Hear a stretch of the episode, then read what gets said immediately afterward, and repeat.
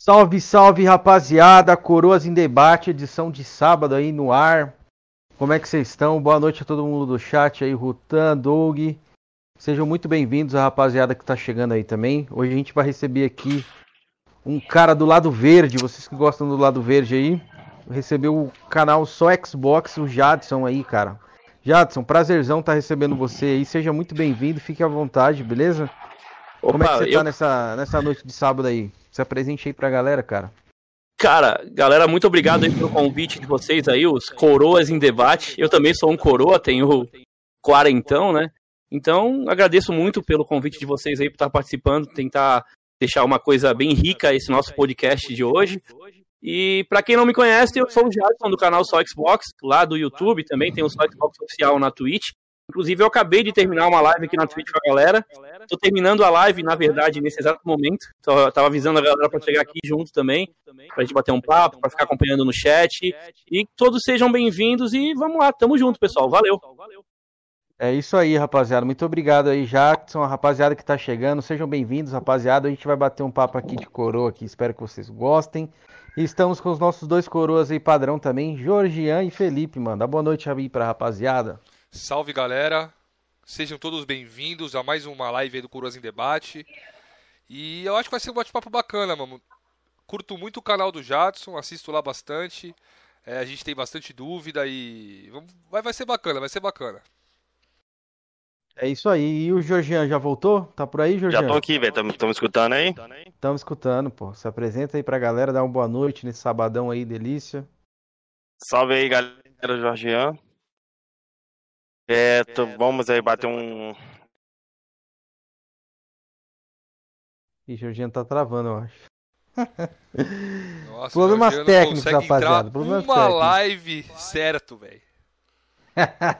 Pelo amor de Deus, Jorginho. Tá difícil. Salve, hein? Doug. Boa noite, cara. Então, prosseguindo aqui, ó. O, o Jorginho flopou. Mas daqui a pouco ele já volta. Acho que é a internet lá na casa dele.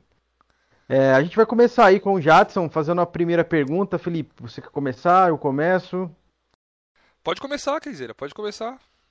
Cara, é... prazerzão aí novamente, Jadson tá recebendo você, cara, aqui no, no programa. Prazer é meu. Então, é meu. Tamo junto. Acompanhei seu, é, acompanhei seu canal lá para conhecer um pouco, gostei, acho que passa uma, agrega bastante ali no conteúdo do Xbox, muitas novidades.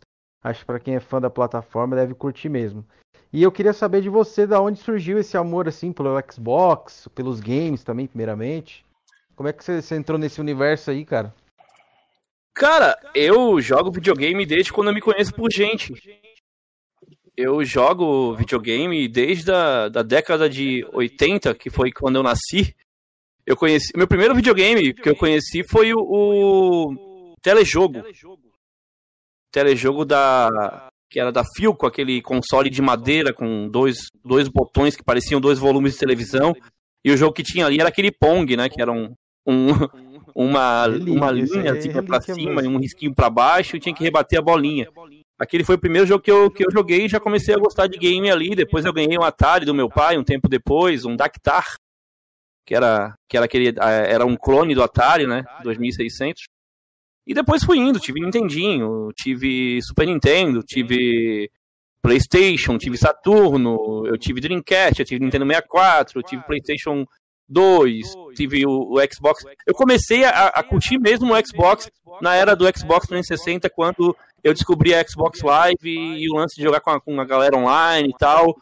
E aí, cara, aí foi, foi amor à primeira vista, né? Aquele lance Xbox Live era o melhor sistema até hoje, né? É um dos melhores sistemas, se não o melhor sistema online, né? Hoje para se jogar, para fazer amizade ali e tal.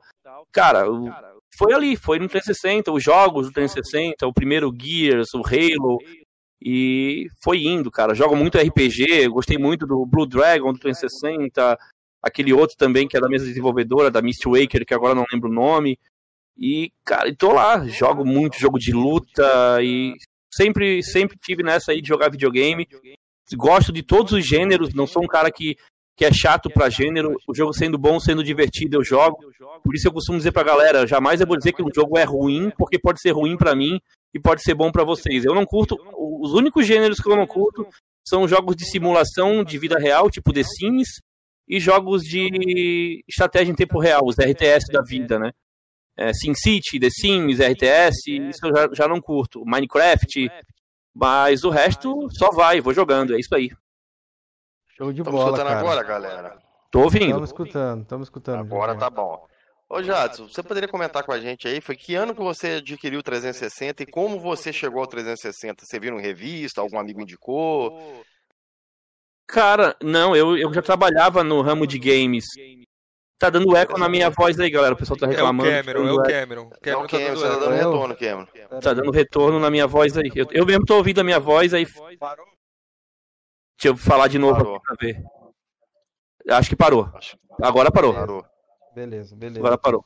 Como eu tava falando aqui, né? Eu, eu cheguei a trabalhar muitos anos na, na- no mercado de games. Eu trabalhava em uma loja de videogames. Então, o, quando o Xbox 360 chegou lá na loja, eu tava lá. Então, quando eu vi o. Tipo, lembra? A gente vendia videogame do Paraguai, né? Era, era tipo um camelódromo, assim. E quando chegou a primeira unidade lá, eu jogava na loja, eu, eu podia jogar. Tinha um, tinha um videogame ligado em uma, em uma TV, tinha um Xbox, tinha um PlayStation. Quando eu vi o Xbox e comecei a jogar, come- comecei a conhecer o sistema e ver os jogos, foi ali que eu decidi que eu tinha que comprar um. E eu só pude comprar quando saiu a edição do Halo 3. Aí eu comprei aquela edição especial do Halo 3 Nossa, velho. aquela edição verde do Halo 3 que tem um HDzinho do lado laranja, meio, meio dourado, assim.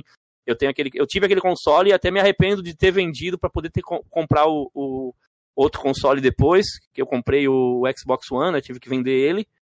Mas, cara, console lindão e E top, ele funcionava até, até tempo atrás, ele tava funcionando de boa? De boa, tranquilo. Ele, ele, Ele, teve, era do. Ele era daquela versão que poderia dar problema, não é? sim, eu tive outro, eu tive outro, eu tive dois, tá? Eu tive Ah, ele sim. e outro, eu tinha dois. O outro deu problema e ele não, ele continuou.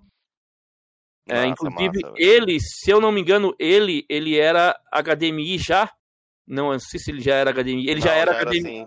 Ele já era. HDMI. O modelo, o outro modelo que o meu amigo tinha era aquele que só tinha cabo vídeo componente, né?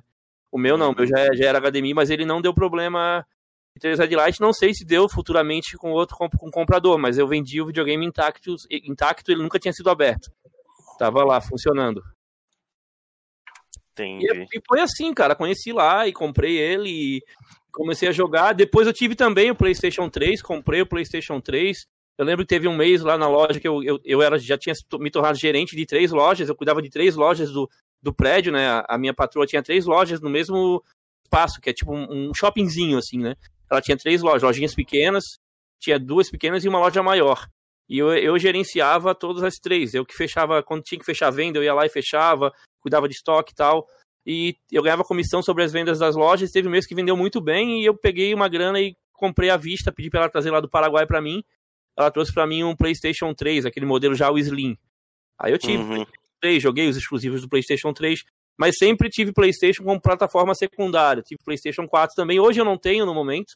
Posso hoje ter um PlayStation 5? Posso, mas não tem como eu ded- dedicar o meu tempo hábil a jogar tanto videogame assim. Queria comprar um Switch, queria, mas em que hora que eu vou jogar? Quando estiver só no banheiro? Porque é complicado, cara, não, não dá tempo. Aí, com o trabalho do canal e com o Xbox, com tanto jogo pra jogar, com Game Pass, jogos que a gente ganha, jogos que a gente compra, e é muita coisa. É, é, bem, é, bem- é bem impossível pra mim ter dois consoles e conseguir me dedicar a jogar nos dois consoles. Vai aumentar Uhum. muito o meu backlog. Aí o meu backlog não vai ficar só num console, vai ficar infinito no outro console também. Jadson, é, o que, que te, te deu assim de criar um canal focado em Xbox, mano? Cara, eu tinha um, um grupo no, no- no- já no WhatsApp antes de criar o canal. Tinha um grupo, tinha uns ADMs já, tudo lá. E o nome do grupo era só Xbox. Tipo, o nome do grupo já era só Xbox. Aí teve, eu, tava, eu trabalhava, trabalhei muitos anos na mesma empresa na área de tecnologia da informação e marketing também. Sempre trabalhei com, com Core, eu sempre traba- trabalhei muito com edição de vídeo. Eu fazia as edições de vídeo para a fundação que eu trabalhava, vídeos promocionais, vídeos de entrevista. Eu, eu, eu não gravava, mas eu editava e fazia toda, toda a parte de edição de vídeo, de arte gráfica, site da fundação. Eu que cuidava de tudo. Tudo que era arte, que era edição e coisa, e coisa para marketing era comigo. Inclusive textos, né? Então, eu trabalhava lá e a galera tava. Eu tava vendo que muitos canais de Xbox no YouTube tinha vários, só que assim, eu queria reunir tudo. Tipo, o que eu achava ali, que eu, eu sempre segui vários canais, para pegar informação de Xbox e tal. Eu, até hoje sou inscrito em vários outros canais. Mas eu vi que naquela época a galerinha dos canais de Xbox estava muito indo para Mixer, naquela época que eu comecei o canal, e estavam abandonando o YouTube. E eu sentia falta de conteúdo ali, e muita gente sentia, o pessoal que estava no grupo do, do WhatsApp falava, já, por que, que tu não faz um canal então, cara? A galerinha tá lá, não tá dando conta de estar tá no YouTube e na Mixer. Tu chegar agora no YouTube, eu acho que vai dar certo, porque tá faltando um canal ali. Tu vai suprir essa necessidade. E eu pensei nisso, não, beleza, vou entrar agora no YouTube então. Só que eu não tinha nenhuma experiência com gravação, eu mesmo me gravar, né, com falar com a câmera. Comecei do nada, assim, gravando com o celular, gravando com o celular, com o computador da empresa, que eu não tinha nenhum PC bom em casa para fazer gravação, para fazer edição, nada, eu editava tudo na empresa. Eu deixava passar o horário do expediente inicialmente para poder fazer gravação, edição e postar o vídeo antes de ir para casa. Chegava em casa mais tarde, ou chegava no meu curso mais tarde. E foi assim que eu comecei. Comecei. É por isso que eu digo pra galera hoje: vocês querem começar alguma coisa? Ah, mas eu não tenho aquele celular top com uma câmera 4K para gravar, eu não tenho uma câmera boa, eu não tenho um microfone bom. Eu também não tinha, galera. Também não tinha nada. Hoje eu tenho, porque graças à galera, graças ao pessoal ter chegado no canal, ter dado moral pro canal até hoje, o canal hoje está com 144 mil inscritos, eu consigo tirar uma renda legal no YouTube, com as parcerias que eu tenho também, para comprar equipamento. Hoje eu tenho um computador pago, hoje eu tenho um microfone que eu comprei à vista com dinheiro do canal. Hoje eu tenho, hoje eu tenho um, um poder aquisitivo que o canal me rende tipo, uma grana para eu poder reinvestir nele. Eu jamais eu ia gastar do meu dinheiro sem saber se o canal ia dar certo primeiro. Quando o canal começou a dar certo, eu comecei a poder separar uma grana para gastar. Já tinha comprado outro microfone, depois eu pude pegar um melhor, que é esse aqui, Fiquei muito tempo com o microfone da, um da China, 250 reais. Hoje eu tenho esse aqui, que está na faixa de mil reais, mil e pouco. Esse daqui, esse da, da HyperX. Mas nada começa do nada, assim, nada, nada cai do céu. A gente tem que trabalhar, né? E eu fui. Eu vi que a galera tava gostando. Ah, agora tem gente no o player tá perguntando no chat sobre a placa dos 100k. Não tenho nem sinal dessa placa, o player. O YouTube não tem nem me falou nada sobre isso. Não mandaram nem notificação, nada Você que eu iria pedido já? placa. Não, não abriu a, a, guia do pedido ainda ali na parte de, do gerenciamento ali. É para abrir ali e não abriu. Sempre quando um canal vai receber, eu até vi, vi, sobre isso com amigos meus, até com um amigo meu que já trabalhou com, em, direto com a Google em relação a, a vídeos no YouTube, ele falou para mim, não, já vai aparecer no sistema, até vi canais que já receberam, mostraram como é que era, e no meu canal não apareceu. 144 mil inscritos. Eu vou chegar a 200 mil e a placa não vai chegar, galera. Vocês, vocês vão ver isso aí. Mas não tem problema. O que importa não é uma plaquinha que uma vai. Chega, eu acho. Uma hora chega. É. Então é, foi isso aí. Eu comecei, comecei. Galerinha que tava é, focada na Mixer tava dando, tava dando destaque, mais importância para Mixer do que para o YouTube. E naquele momento eu foquei no YouTube e o canal começou a crescer de, um, de uma forma que eu não imaginava, não imaginava de jeito nenhum ficava preocupado até com a responsabilidade que eu estava adquirindo, até que eu, até hoje eu fico preocupado com a minha responsabilidade em relação a, aos inscritos, em relação às informações com a galera ali, né? Respeito e tentar passar a informação da, da forma mais clara possível. E hoje, cara, hoje eu o canal não é um canal gigante, né? Do canal de Xbox do Brasil, que é focado em Xbox no Brasil, eu acho que o canal só Xbox hoje já é o maior. Mas no canal, canal não é. Eu acho que o, o canal só Xbox é, tipo, não é um canal grande, porque é um canal de nicho, né? É, a gente fala só de uma plataforma hoje. Se eu quisesse, eu poderia fazer o seguinte: não, vamos, vamos fazer Fala um canal para falar de, de games em geral. É. Eu estaria hoje com 500 mil inscritos, frouxo. Se eu tivesse focado em falar de todas as plataformas, games do PC, Xbox, notícias em geral, eu teria mais conteúdo, eu faria mais vídeos, eu teria, teria mais inscritos né, porque eu comecei a focar em, em, trabalhar com o canal da forma correta, como eu tinha, eu trabalhava com marketing, tinha conhecimento é, em, em SEO, é, né, SEO para YouTube, para site, comecei a aplicar tudo isso no canal e foi dando certo. É, hoje eu, eu até ajudo algumas pessoas que estão começando ou que têm canal, como é que eles têm que trabalhar os metadados, como é que faz um título, uma descrição, uma capa, tudo isso influencia na relevância do canal dentro do YouTube. Eu aprendi isso e até hoje eu tô aprendendo porque o YouTube muda muito. Ele muda sempre. Tá? Então, se a gente não for mudando junto, a gente fica para trás. E Jadson, você teve alguma inspiração assim? Tem algum youtuber que você que se inspirou e tal para fazer o conteúdo? Não, não, eu não tive inspiração, porque assim, eu não tentei imitar ninguém. Como é que eu. Eu, inspiração, eu tive vários canais, tipo a MX Gameplays que eu acompanhava, o blog Ralé que eu acompanha, acompanhava também na época. Aí tem vários canais aí que eu acompanhava, mas me inspirar na pessoa em si não. Eu tentei fazer uma coisa única, um canal. Né? Tanto, tanto que assim, eu percebo que eu percebia que esses canais Hoje eu percebo, né? Porque hoje eu aprendi melhor a trabalhar com o conteúdo, a passar o conteúdo, a escrever um roteiro, é, a, a forma de passar a informação no, no canal Só Xbox, eu tento passar da forma mais rápida e clara e objetiva possível. É isso que vocês podem assistir os vídeos lá, eu tento fazer assim. Se não tiver assim, galera, reclamem comigo, tá, pessoal? Reclamem comigo. A minha intenção é sempre essa.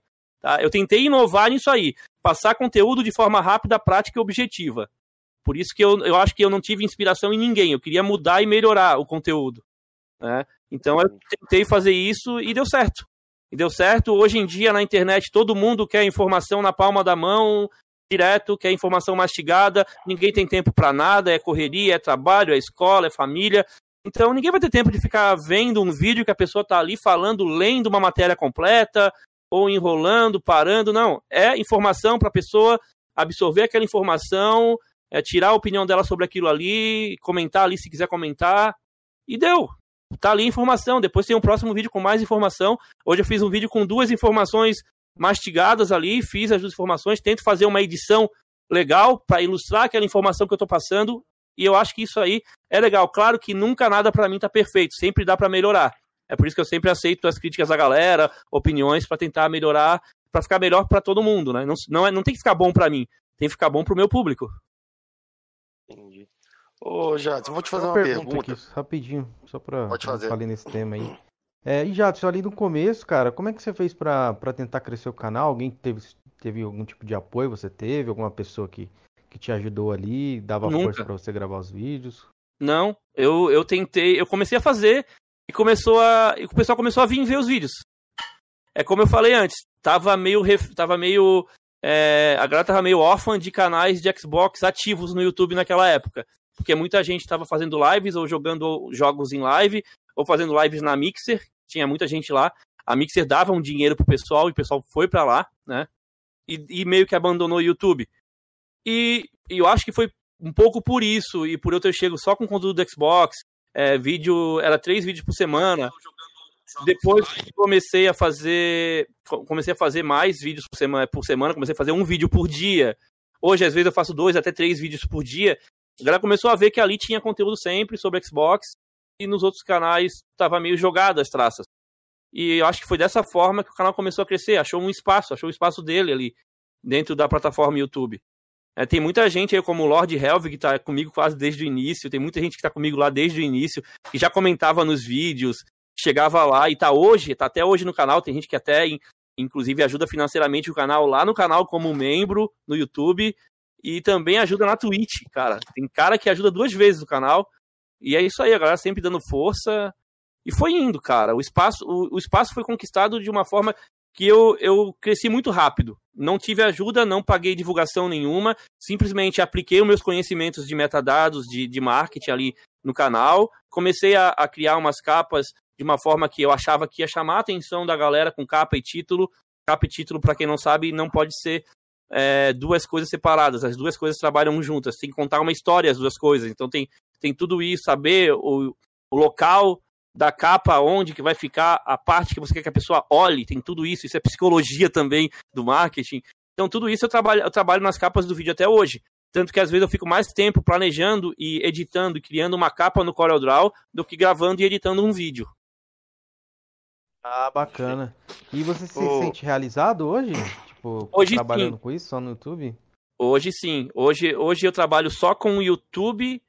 Não digo só com o YouTube. Eu, na verdade, o YouTube é a minha ferramenta de trabalho principal, mas através do YouTube eu tenho as parcerias que eu tenho, né? Hoje eu não tenho a única renda, minha única renda não vem do YouTube. As minhas rendas são o YouTube com o Google Ads ali, que vem mensalmente, todo dia, todo final de mês vem aquela grana, e tem também as parcerias do canal, que eu tenho lojas parceiras, duas lojas que me pagam comissões todos os meses, e além disso, eu tenho os links de afiliados da própria Microsoft Latam, da Microsoft América Latina, que eu posso vender os jogos ali. O pessoal compra os jogos com os meus links e eu ganho 7% em cada compra. Isso às vezes me paga mais no mês do que o próprio YouTube. Então, o que, Pô, bacana, hoje, hoje o que paga muito bem pra mim é a galera que me ajuda lá. Foi por isso que eu consegui, graças à galera, comprei o meu Series X à vista, com parte da comissão mensal. Paguei o meu Series S inteiro em um mês de comissão da loja parceira. Então, foi tudo isso eu consegui graças ao apoio da galera. A galera foi aderindo, foi me ajudando, foi comprando ali. Com... Eu criei o site só Xbox Ofertas para disponibilizar os links toda semana ali atualizados. A galera vai lá, vai é o primeiro link de todo o vídeo do YouTube do canal. O primeiro link é o link das promoções, tá ali, a galera já sabe, vai lá, compra por ali, me ajuda. E isso, Bota aqui no, na descrição. É, e isso, isso me ajuda bastante, galera. É o... Vocês aí me ajudando, tem uma galera que já, já curte canal, já me conhece. Vocês comprando lá, vocês já me ajudam, vocês assistindo o vídeo, deixando like. E hoje eu sou, eu me sinto realizado porque eu trabalho com o que eu gosto. Eu faço o que eu gosto. Eu me apaixonei por, por esse trabalho de trabalhar com o YouTube, de interagir com o pessoal. Inclusive, eu comecei a fazer lives lá na, na Twitch para conseguir suprir uma necessidade minha e da galera, que é entrar em contato, mais assim, ficar mais próximos. A gente não tinha mais como fazer isso no YouTube, porque o canal cresceu muito. Não consigo mais responder todos os comentários, não consigo mais responder todo mundo. Instagram, meu Instagram tá lá, eu posto, mas eu não consigo nem olhar as mensagens, porque não tenho condições de responder. É muita mensagem que chega lá, até av- aviso a galera aí, quer falar comigo, vai no Twitter, que eu ainda consigo responder via mensagem direta. Vai lá no Twitter, só Xbox Oficial, lá eu consigo responder. Mas Instagram, galera, não tem como. Facebook eu já não uso mais, abandonei a plataforma, mas no Instagram eu não consigo responder. Eu criei a- a- o canal na Twitch, comecei a fazer live todo dia, inclusive é todo dia mesmo. Todo dia, não é só dia de semana, tô fazendo live lá todo dia. E a galera chega junto, às vezes tem 70, 80, 100, 100 e poucas pessoas, a gente tá lá conversando, batendo papo.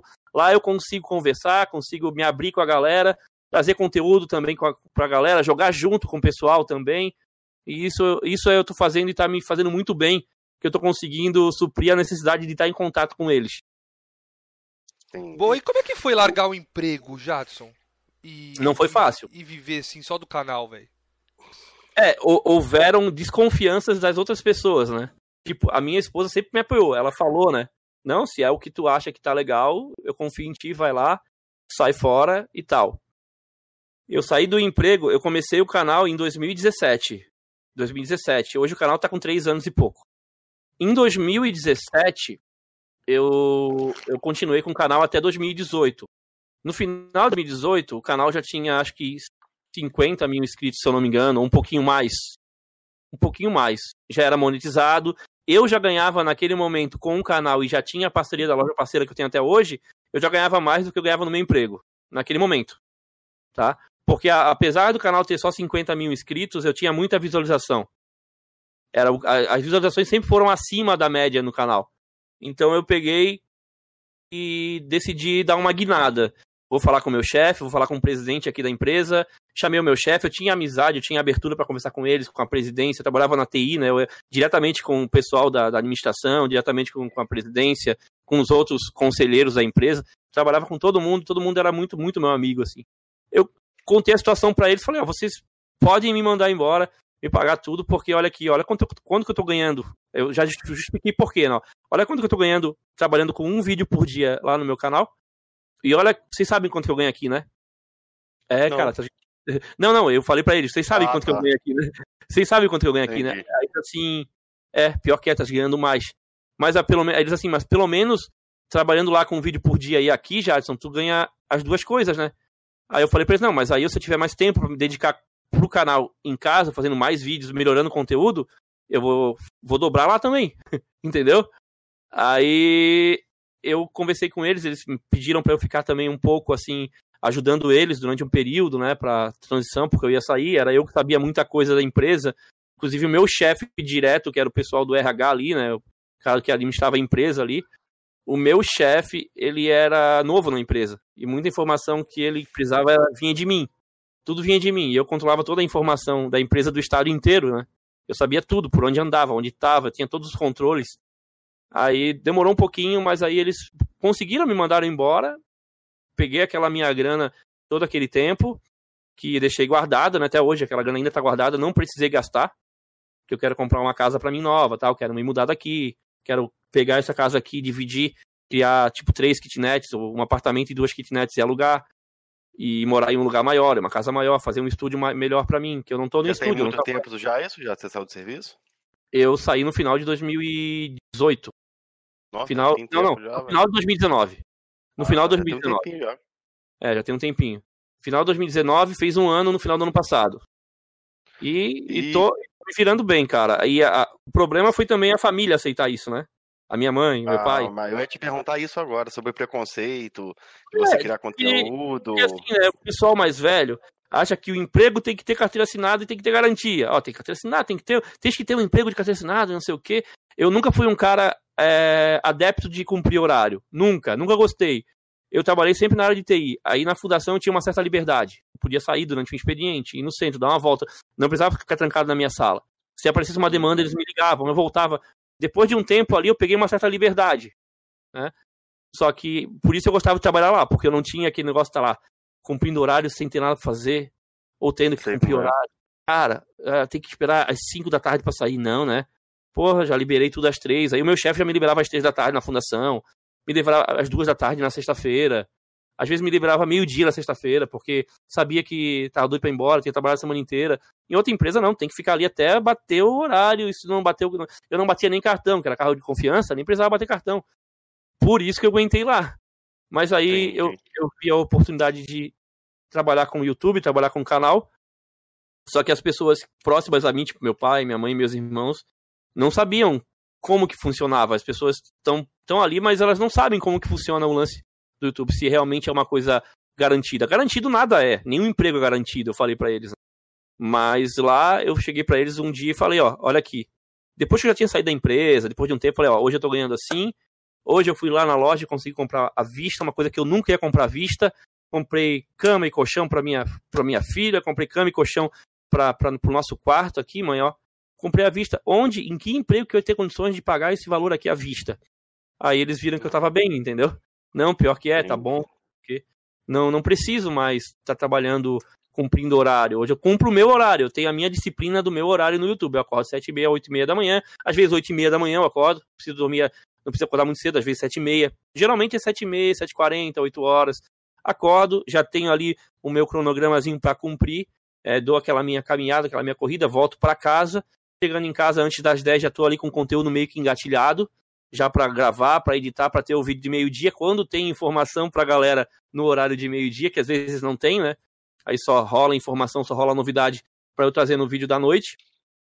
E é isso aí. E eu vou fazendo assim, sempre com disciplina, sempre tentando trazer a- a- o conteúdo da melhor forma possível e vou trabalhando.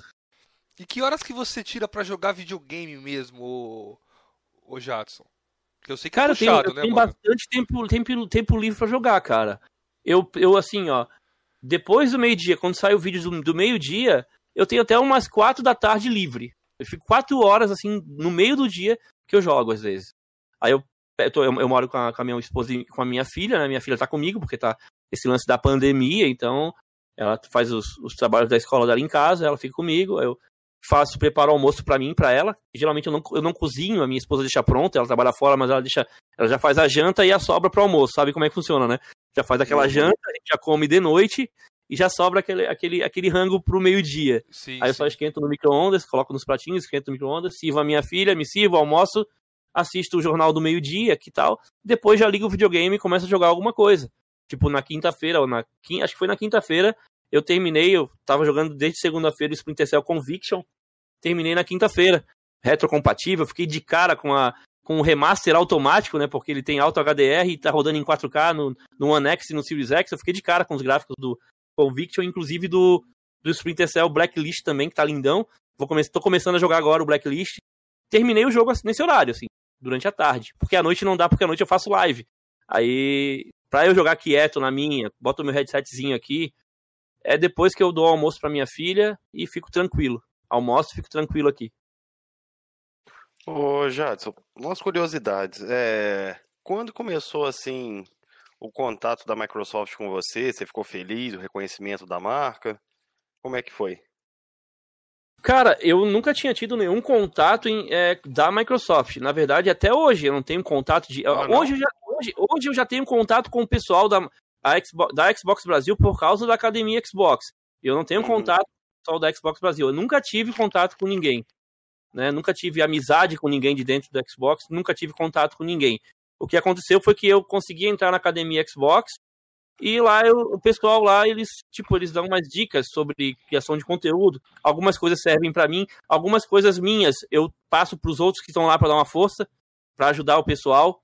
Inclusive teve ia ter uma dinâmica lá no ano passado que quem criasse mais conteúdo e em tanto tempo ia ganhar um Xbox Series X. Eu falei pra galera lá, não precisa deixar eu nessa lista, eu abro mão. Deixa o pessoal que não tem condições de comprar aí pra ficar nessa relação aí de. Nessa batalha. Era tipo um joguinho, né? Quem criasse mais conteúdo ia ganhando ponto, e naquele período quem fizesse mais ponto ia ter uma classificação. Eram dois Series X e quatro Series S, se eu não me engano, ou cinco. O pessoal ia ganhar. Aí eu falei, não, eu não preciso porque eu já consegui comprar o meu, né? Nada a ver uhum. eu querer ganhar uma coisa se eu já tive condições de comprar e tem muita gente ali que não tem condições de comprar. Aí eu abri mão ali, outras pessoas, se eu não me engano, também abriam mão. E eu comprei, né? Estavam perguntando aí no chat se eu tenho o, o Series X. Eu tenho os dois, pessoal. Eu tenho o Series X e o Series S. Do lado tem o Xbox One X. E no meio tá um Xbox 360 Super Slim, que eu também tenho, tenho na minha bancada aqui. Eu tava jogando esses dias o Mortal Kombat 9 aqui no, do no Super Slim. Saiu, Tem saiu rumores desse Mortal Kombat na retro, mas até agora nada, né, o Jadson? Não, Mortal Kombat 9 tem que vir pra retro, mas tá difícil, né? Não sei o que que rola com Mortal Kombat 9, não sei se é alguma licença de alguma coisa ali. É, tem, que, tem que vir pra retro, cara, porque esse, esse pra mim é um dos melhores jogos da série Mortal Kombat. Tem que vir para completar ali aquela trilogia do que é da, do 9, o 10 e o 11, né? Aí completa toda a história. A galera que quiser jogar, que não, não teve a oportunidade de jogar ainda, pega ele no Xbox One, no Series ou no One X e joga a trilogia completa para entender toda a história, como, como começou ali aquela presepada do Raiden ali em relação a, ao futuro, passado. Cara, é muito legal aquele jogo. E é, é isso aí, pessoal. Tenho aí os consoles e, e tô feliz, graças a vocês eu consegui comprar. Em relação a, a contato com o Xbox Brasil, eu hoje eu tenho liberdade de conversar, já conversei em, em cal com, com o Bruno Mota, inclusive, consegui dar minha opinião sobre algumas coisas. Mas hoje a minha, o meu relacionamento com a Microsoft é mais com a Microsoft Latam, lá do México. Que é a Microsoft ah, tá. Latam. Não tem. Xbox Brasil não tem nada a ver com isso, é Latam. Aí a Microsoft Latam me disponibiliza os links através do sistema chamado Rakuten, que é uma plataforma, que é outra empresa, que é uma empresa japonesa, que tem também pessoal aqui no Brasil que me ajuda. Inclusive, tem um abraço para Roberta, que é a minha ajudante direto lá, que ela, é, ela é, cuida do Xbox lá dentro e ela me dá umas forças minha consultora, e até tem que falar com ela na segunda-feira, e eu recebo todas as promoções direto de lá. Às vezes a Rakuten atrasa o envio na plataforma, na sexta-feira eu já dou um, um, mando um e-mail pro, pro Gabriel, Gabriel Haras, Haras. Ele é, ele é chileno e trabalha lá, fiz amizade com ele, então ele manda para mim antes de mandar para todo mundo. Aí eu consigo ter o conteúdo antecipado, tipo, eu tenho as promoções duas semanas, tipo assim, na sexta-feira passada, eu recebi as promoções da segunda, que passou, e já tenho as de, as de depois de amanhã. E o pessoal só foi receber na segunda tarde, entendeu? Então eu consigo ter essa. Eu falo para eles, porque eu preciso criar o conteúdo no final de semana. Porque um conteúdo daquele vídeo que eu faço toda segunda às nove da noite é um conteúdo que leva muito tempo para se dedicar a ele. Porque eu tenho que criar cada preço, cada etiquetinha de preço eu crio no Corel. Eu tenho que criar um layout ali próprio para aquilo ali. Tem que fazer um negócio bem. É, é bem minucioso, não posso errar. Se eu fizer em cima da hora, não vai ficar bom e eu posso errar e trazer informação errada. Tipo, eu falar um preço, aparecer etiqueta com outro preço. É tudo com animação tal. Então, não dá. Por isso que eu tenho que receber antes. Aí eu fiz amizade com ele, né, ele. Isso, é, é, Aí eu me dedico a esse vídeo no final de semana. Faço um pouco, gravo um pouquinho no sábado, às vezes, um pouquinho no domingo.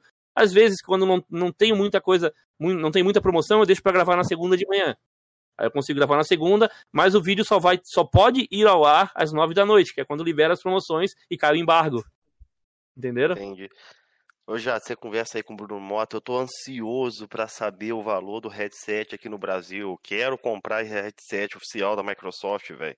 Eu, eu, eu, agora, né, é só te ter pré-venda, eu já pego um pra mim, cara. Eu, tô, eu quero muito, porque eu quero usar ele. Eu vou usar muito ele ao mesmo tempo no PC e no console, porque ele vai conectar via Bluetooth no PC e via via sinal de rádio no console. Então vai ser é, muito bom. Eu vi, velho.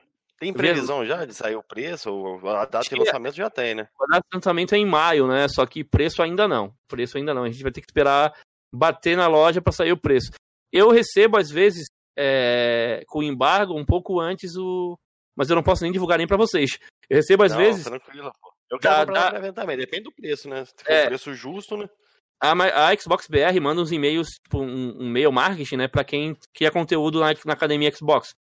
A, a informação do preço do Xbox Series X a gente recebeu antes para poder criar conteúdo. Algumas outras jogos que vão sair no Game Pass, às vezes eles mandam antes. né? Então eu vou receber isso aí. Quando eu receber, eu já vou engatilhar para pegar um para mim. Ah, tô ansioso também, velho. Você tá já manda feliz? ali. Oi? Você tá feliz hoje em dia, Jadson, com a Xbox Brasil? Cara, eu acho que tem muita coisa que pode ser melhorada ali em relação à Xbox Brasil e a relação deles com a comunidade e com o marketing do Xbox no Brasil em geral. Eu acho que o marketing no Xbox do Brasil é muito fraco. né? Eu não sei como é que funciona lá fora, porque no Brasil tu vai entrar num, num vídeo de Xbox pra assistir um conteúdo do canal só Xbox, passa antes uma propaganda de PlayStation, tá ligado? Tipo, Sim. a Microsoft não está investindo em ads, em vídeo de, de anúncio, não investe em muita propaganda no Brasil. Aí fica com Twitter, com Verdade. com canal do YouTube, com informação no site lá de fora. né? Aqui no Brasil, informação sobre Xbox tu vai tu tendo dos canais Xbox. Porque se depender do, do marketing da Microsoft aqui no Brasil, tá ferrado. Tem até do Switch, velho. Eu tava vendo esses dias aí Sim, propaganda sim. BE do Switch, velho. Pô, o Tem que o Xbox melhorar. realmente não vê, velho. Eu não sei qual que é o budget, né? A grana que, elas, que eles têm para investir nisso. Tão com- se estão sabendo dividir o montante que eles têm ali da, da Xbox lá de fora para gastar com marketing aqui no Brasil. Eu não sei se eles estão, não, não estão sendo inteligentes ou se não dá mesmo, ou se eles têm pouca grana. Mas eu acho que o pouco que eles têm, eles têm que tirar um montante daquele pouco ali e investir em propaganda na internet, no YouTube, videozinho de ads, videozinho de Game Pass, divulga jogos que estão entrando no Game Pass, faz ali. Tem que ter isso. Tem que ter isso. É Eles têm que verdade, fazer mano. isso. É, eu vou ser sincero, Jadson. Eu sou tô bem satisfeito com a Xbox Brasil. É, você pode ver esse mês aí, o próprio Metal Slug demorou pra caramba pra liberarem aí na Xbox BR. Então é certas coisinhas que eu vou ficando meio. tô meio já com o pé atrás com a Xbox Brasil, cara. Eu já sou um fã de Xbox há muitos anos e não tem nada a ver com a época do, do Honorato, tá ligado? Não, não sei o que tá acontecendo, né? Se é verba, não sei o que que é.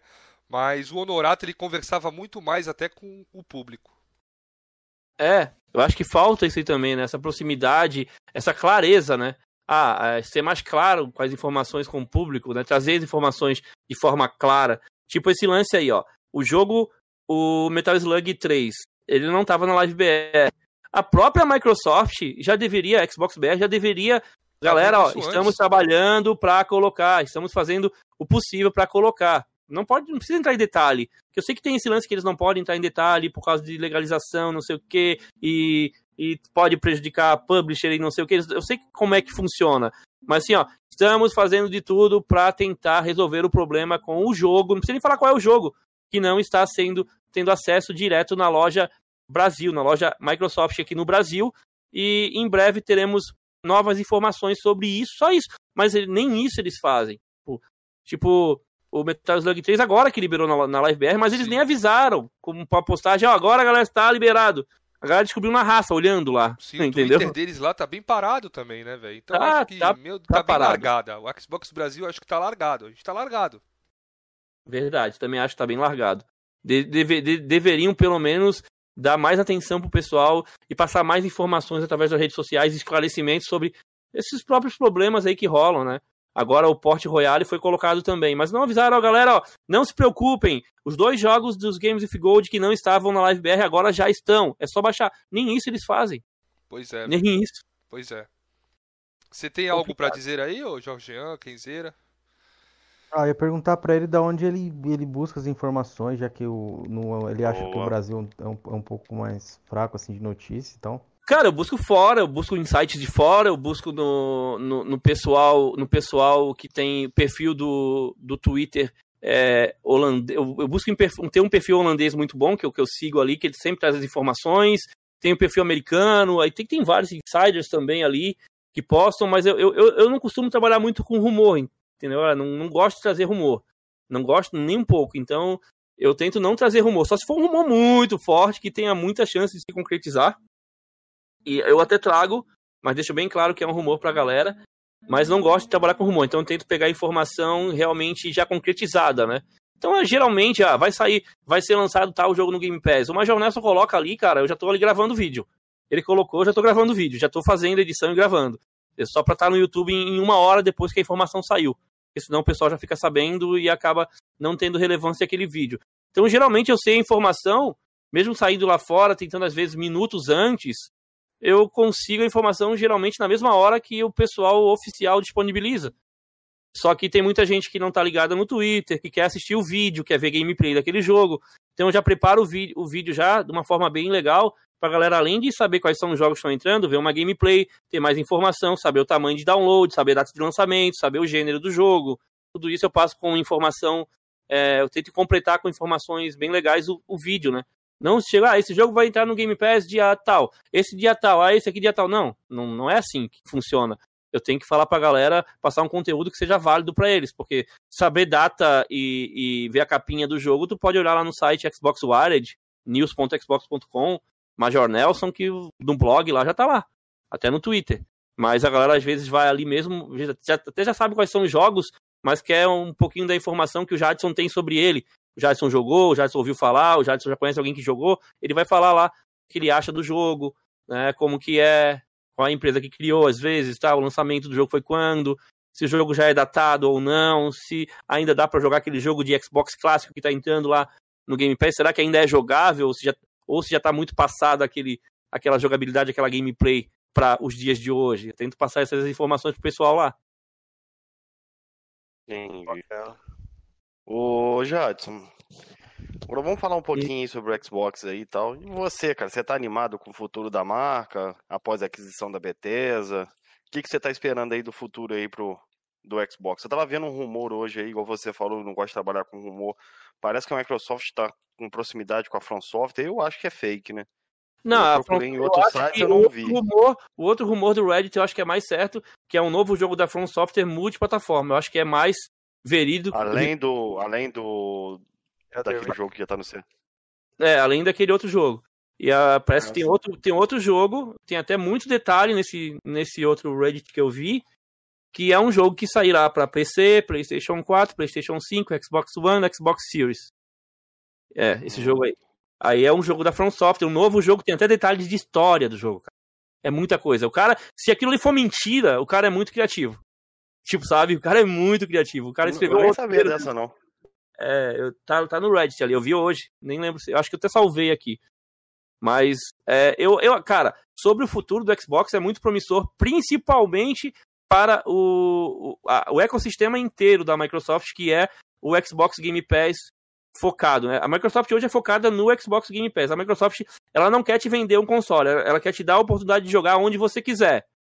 Se você quiser comprar um Xbox, tu compra, mas se tu quiser jogar via xCloud no PC, que daqui a pouco vai estar disponível, você joga também tiver uma internet de qualidade que dê para jogar, ah, dá para rodar ali a, a, a 1080p, tranquilo, no meu PC, no meu monitor, via xCloud, tá rodando bem, dá para jogar, é jogável, beleza, joga no PC. Não, não, mas eu prefiro assinar o Game Pass para baixar o jogo no PC. Assina o Game Pass de PC.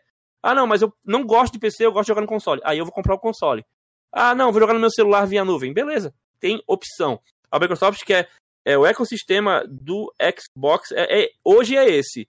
É o console, a nuvem e o Game Pass. O Game Pass tanto no PC quanto no console. E quem quer jogar no PC e no console, como eu, às vezes joga um joguinho que roda no meu PC no PC, ou continua aquele mesmo jogo no Xbox, assina o Game Pass Ultimate, já tem tudo liberado ali, já tem o EA Play também, que daqui a pouco tá chegando no PC.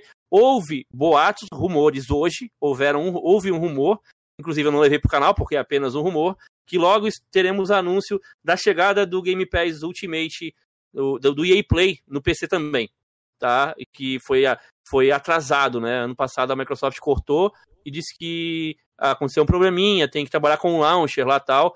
Parece que vai ter o lance também do launcher da Bethesda do PC, tá vinculado ao aplicativo do Xbox Game Pass Ultimate, né, do, do Game Pass. O launcher tem, a, a, Bethesda tem um launcher, né? Então aquele launcher parece que vai, vai trabalhar junto com o Game Pass também. Todos os jogos da Bethesda ali vão ser baixados direto pelo launcher porque ele vai estar vinculado, né, via, via um sistema ali de, de informação, via programação, banco de dados, ele vai estar vinculado à tua assinatura também do Game Pass, aí vai entrar ali, beleza, colocou e entrou, e baixa todos os jogos. Imagina, tu vai poder baixar todos os jogos da Bethesda que já foram lançados até hoje. E no PC tem muito, né? No PC Ah, tem mais tá. que nos consoles. Então tem muita coisa da Bethesda ali. Eu lembrando, são jogos publicados pela Bethesda, tá? Não são jogos desenvolvidos e publicados por outros. Geralmente a Bethesda publica tudo, né? A Bethesda, que não existe só a Bethesda Soft, Softworks, né? Existe a Bethesda, a, a Bethesda que é a publisher mesmo. É, Deixa eu ver aqui. Ó, o Player Games BR tem o, o launcher da Bethesda. É, existe O- esse, esse launcher aí. Ô, Jadson, deixa eu dar uma limpada aqui nas perguntas do chat que deixaram pra você aqui. É, pergunta Beleza. pro Jadson sobre os exclusivos do Xbox, se tão bons ou falta um pouco mais do modo história. Não, a Quem Microsoft. perguntou, Alan? O Alan? Quem perguntou? Não, quem perguntou, Felipe? O Player Games BR. Ah, é o Gleidson. O Gleidson é meu amigo. Player Games BR tá, tá sempre nas lives lá do canal. Então, Player Games BR, eu acredito que falta sim. Eu não sinto falta de jogo porque eu jogo de tudo. Mas sim, a Microsoft tem que criar jogos com aquele apelo que a Sony também queria. Alguns jogos com aquele apelo, jogos com uma, uma narrativa envolvente, focados no single player, com uma história bacana, cinematográfico e tal, e marcante. Sim, a Microsoft está tá indo para esse caminho também, ela vai lançar. Teremos aí um, um Perfect Dark, um novo Fable, temos jogos em desenvolvimento que não foram nem revelados ainda. Então nós teremos sim, e a gente só tem que ter um pouco de paciência. Tem muita gente que é- já perdeu a paciência, que está demorando. É porque a Microsoft largou de mão de lançar isso tudo no 360, no, no, no ano, né? Largou de mão, não, vamos esperar o lançamento do, do Series e vamos mandar brasa. E vamos, vamos comprar estúdio e vamos comprar Bethesda e vamos mandar brasa. E vai ter muito jogo bom. Vai ter muito jogo. Pra tudo, né? Eu não, não tem que ter só esse tipo de jogo, não. Eu não defendo isso. Eu defendo que, principalmente pra quem assina o Game Pass, tem que ter gêneros variados pra vários gostos ali dentro. É, então a Microsoft já tem um jogo de corrida top, tem um jogo de corrida top, top dos top pra corrida de circuito, que é o Forza Motorsport, vai sair daqui a pouco o reboot dele. Tem um corrida arcade top também, que é o Forza Horizon, né? No gênero corrida, a Microsoft tá bem de tiro, tem o Halo, tem o Gears é, TPS, tem FPS, tem o Halo, Halo Infinite, que agora vai ser lançado no final desse ano. Então tem que apostar em jogos com narrativa também, mas não deixar só isso. Tem que apostar em jogos novos com, eu digo com inovação também. E dizem que o Everwild da Rare vai ser um jogo com alguma coisa nunca vista antes, como eles estão definindo o jogo. Alguma coisa surpreendente, nunca É, vi vista isso antes em um videogame, em um jogo de videogame. Então, tentar, tentar entrar no pique da Nintendo e trazer coisa inovadora, sabem?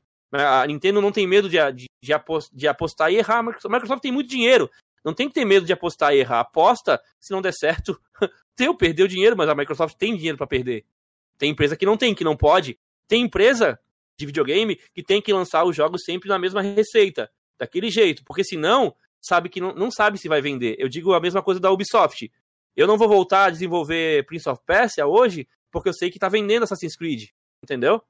Então, se eu, se eu me dedico a, a- a criar um reboot da franquia Prince of Persia, além de eu ter que pagar os direitos pro criador do, do primeiro Prince of Persia lá, que o cara tem que receber, porque o jogo, a, a IP não é da, da Ubisoft, ele tem que pagar os direitos pro cara.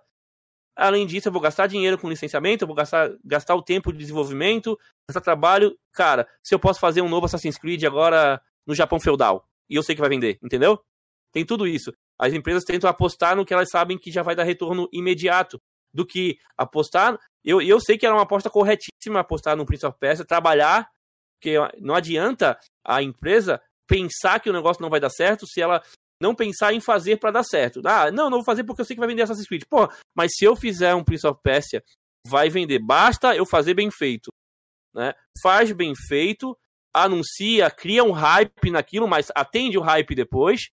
Né? Não vai fazer igual aquele, aquele remaster, remake, que para mim é mais remaster do, do, do Prince of Persia Sands of Time.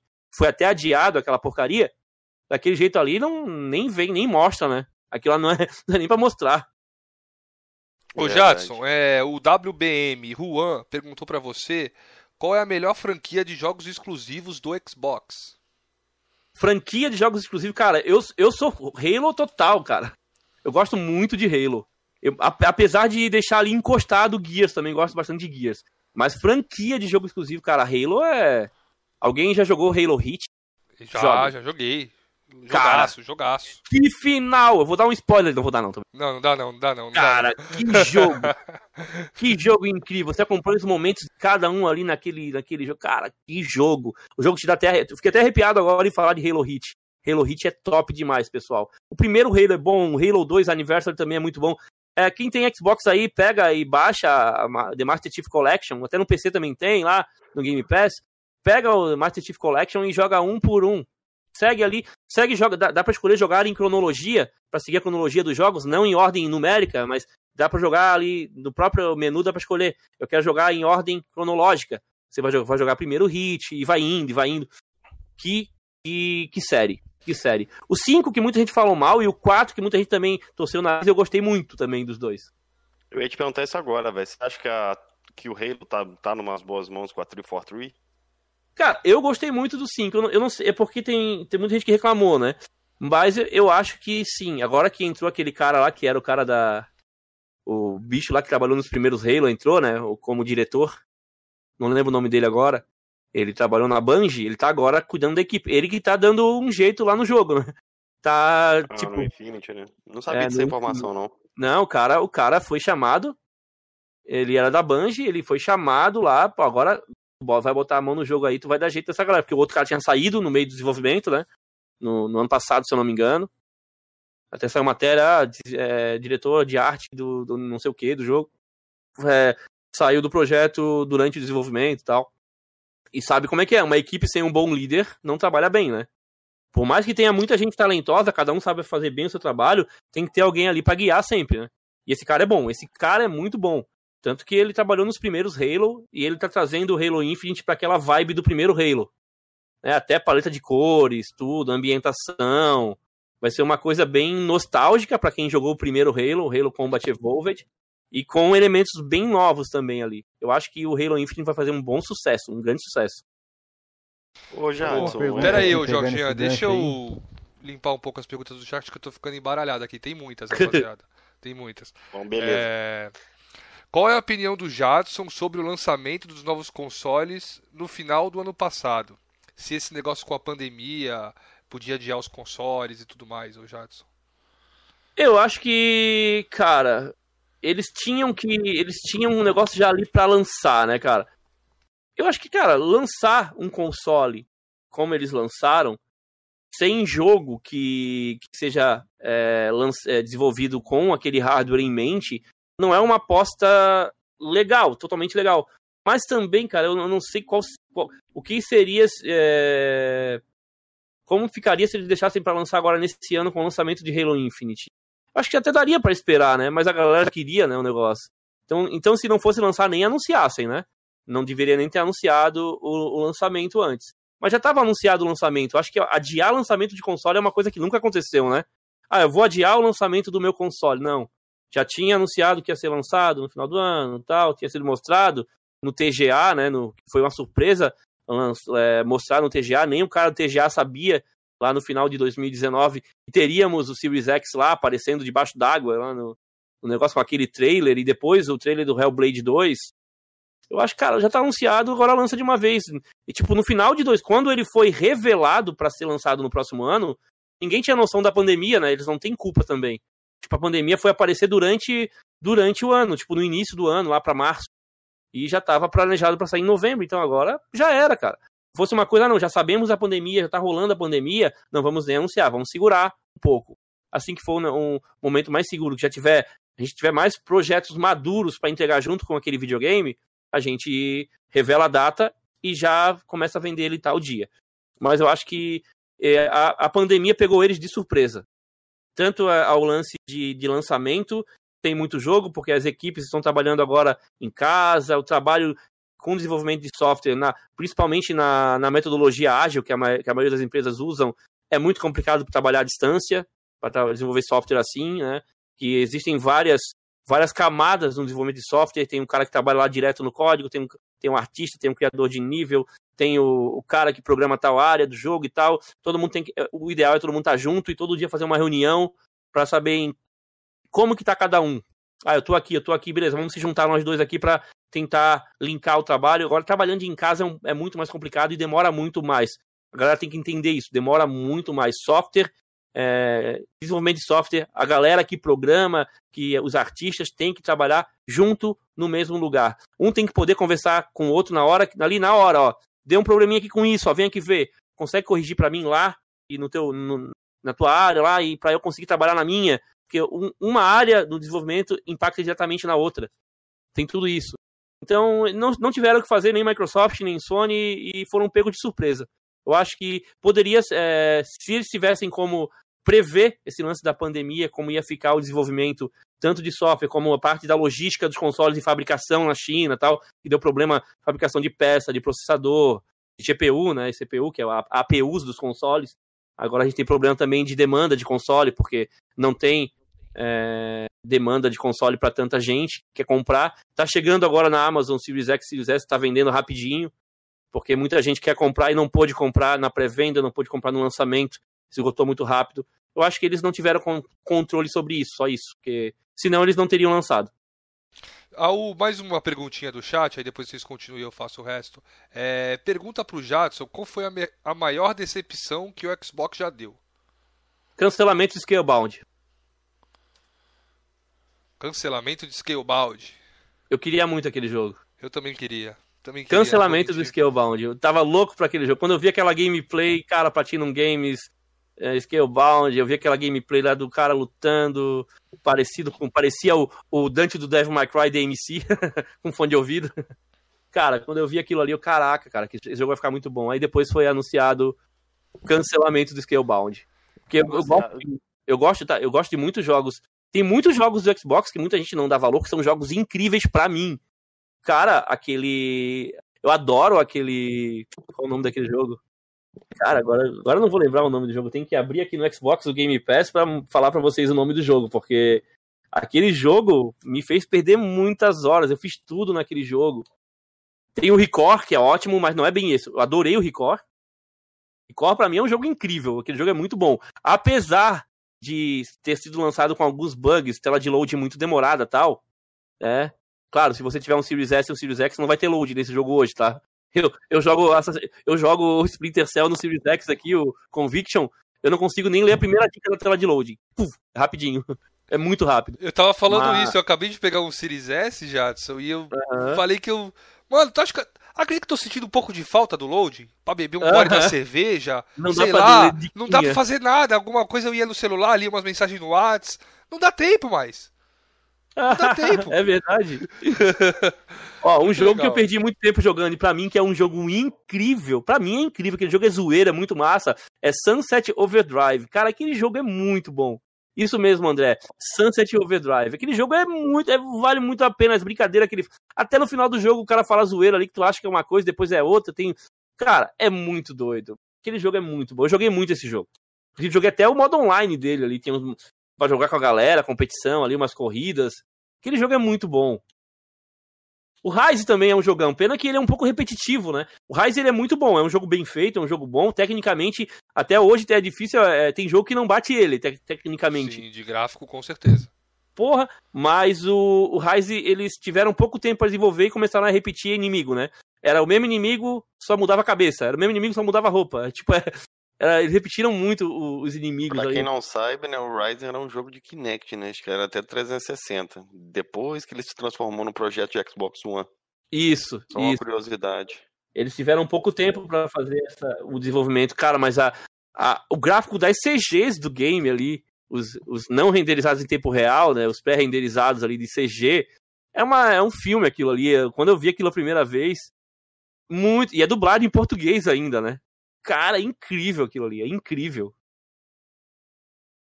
Bom, é, aqui então, também deixa, tem. Deixa eu então complementar então ali, então que, eu, que, fiquei, que eu fiquei com uma dúvida ali para perguntar pro Jadson. É, Jadson, como você disse que era muito fã assim, de Halo e tudo mais, você não ficou um pouco, sei lá, meio que ofendido ou algo do tipo com, com a Microsoft ter mostrado o Halo Infinite da maneira que mostrou ali, até o macaco ter virado meme lá, aquele Craig e tal. Você sentiu alguma coisa ali? Você acha que a Microsoft teve culpa eu achei que, eles que a galera deve... pegou mais no pé ali? Eu acho que a galera pegou bem no pé, porque de... depois eles entraram em... Eles deviam ter falado durante a pré Agora, vamos mostrar agora um trailer de uma gameplay, de uma beta de teste de tantos meses atrás. Mas eles não falaram isso, né? Só mostraram, tipo, era uma, uma, uma versão de teste de meses atrás. Que eles mostraram num mês lá e era de quase 4, 5 meses atrás. E não, não deixaram claro isso, e claro que impactou mal. Eu, quando vi a primeira vez, eu não, não achei tão ruim, não. Não achei tão ruim. Depois eu fui ver, fui analisar, vi em 4K na minha tela, e 4K eu vi, não, pô, tá faltando textura aqui, tá, dá para melhorar gráfico aqui, iluminação aqui, tal, detalhe aqui. E agora a gente tá vendo que eles estão mostrando as imagens ali. Eu quero ver aquilo se mexendo, ainda quero ver vídeo daquilo. Mas pelas imagens que eles estão mostrando, o trabalho tá indo bem. Tá indo muito bem. A iluminação em tempo real, aquela iluminação é, do dia, né? o sol ali em tempo real, dependendo da área que você passa numa região do mapa, vai estar tá de um jeito ou de outro. O gráfico muda, né? Dependendo da iluminação, ainda mais com ray tracing e tal. E aquela iluminação global do game ali tá muito bom. Como é um jogo em mundo aberto e ainda se passando em tempo real, você está começando uma, uma jornada para uma missão de dia e vai terminar de noite, ou começa de noite e termina amanhecendo. Aquilo ali vai ficar incrível. Oh, bacana. É que eu ficava, fiquei com essa dúvida ali, que muitos fãs de Halo ficaram meio que putos com a Microsoft por conta disso. Até meio que pediram a, é, o desligamento ali da 343, né? Por conta do Halo. Você assim, acha que sai esse ano, ou Jadson? Sai, sai esse ano. O Halo Infinite sai esse ano. Ele vai sair esse ano, acho que vai sair em novembro desse ano, de repente até um pouco antes, cara. Eu e eu tenho para mim que a gente vai ter alguma coisa dele ainda em, em, em breve vai ter mais alguma coisa, ou uma amostra de uma nova gameplay, vai ter também o, te o teste beta, né, do multiplayer, vai rolar também, antes do lançamento. Daqui a pouco eles devem estar divulgando mais alguma coisa sobre Halo e outros projetos da Microsoft também. Inclusive Hellblade 2. Agora, com a chegada da Bethesda, é, há rumores que Starfield está praticamente pronto também, né? Pode ser lançado esse ano. Será? Será que Starfield está pronto? Há rumores. Starfield pode ser lançado esse ano ainda. Elder Scrolls 3 2023. Né? Eu vi uma notícia por alto, assim, parece que o Major Nelson falou que a gente vai ter umas surpresas aí nos próximos eventos da Microsoft. É, é, não, não, no próximo evento não, foi no podcast dele, né? No podcast ele falou que é. na próxima semana teria, ter, teremos algo especial. No próximo Isso, podcast. Exatamente. Eu exatamente. Isso, né? É, na próxima semana teremos algo especial. Ele não falou no próximo podcast, ele falou no podcast sobre isso. Ah, entendi. Então eu tô confundido. A tradução na, que eu vi lá tava completamente semana, errada. Ele tava no podcast, lá no podcast, junto com um cara lá da, da própria Microsoft também, que sempre faz com ele, e o cara do It Take Two, que é aquele jogo da, da EA, que vai ser lançado agora, que é do, do mesmo, do, do Ferris lá, Joseph Ferris, o mesmo cara que criou o... O, o, a Way Out, e também o Brothers, a Tale of Two. Esse cara, esse cara, ele tá criando esse It Takes Two, alguma coisa assim. É, é um jogaço, eu já tenho comprado aqui. Só falta lançar. E um jogo para jogar cooperativo, só dá para jogar cooperativo. E tá incrível aquele jogo. É um jogo de aventura plataforma com muitos elementos diferentes ali de jogabilidade. Você vai jogar junto com um amigo e o teu amigo não precisa ter o jogo, igual acontece no A Way Out. A pessoa baixa a versão de avaliação e joga o jogo inteiro com você. É, já tem até um amigo para jogar comigo já. Jadson, tem uma pergunta do chat aqui, é, pergunta para ele se a compra da Bethesda beneficiou o canal dele. Hum, isso não influenciou não, pessoal.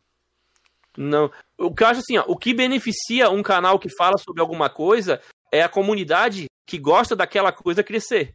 Então eu acho que sim, vai ajudar porque a comunidade que vai ter acesso ao Xbox Game Pass, à, à plataforma Xbox, ao ecossistema Xbox, vai aumentar devido aos investimentos atuais da Microsoft e esse investimento foi um investimento muito acertado, tendo várias franquias na mão, podendo tornar exclusivas do ecossistema Xbox, né, e deixando, ou deixando, como pode ser que aconteça, timeout, né, tipo, deixando é, aquele time, é, time lapse, né, deixando exclusivo temporário numa plataforma, nas plataformas Xbox, no ecossistema Xbox, chegando no primeiro dia no Game Pass, e só depois de seis meses ou um ano podendo ser lançado a preço cheio em outra plataforma para faturar um dinheiro.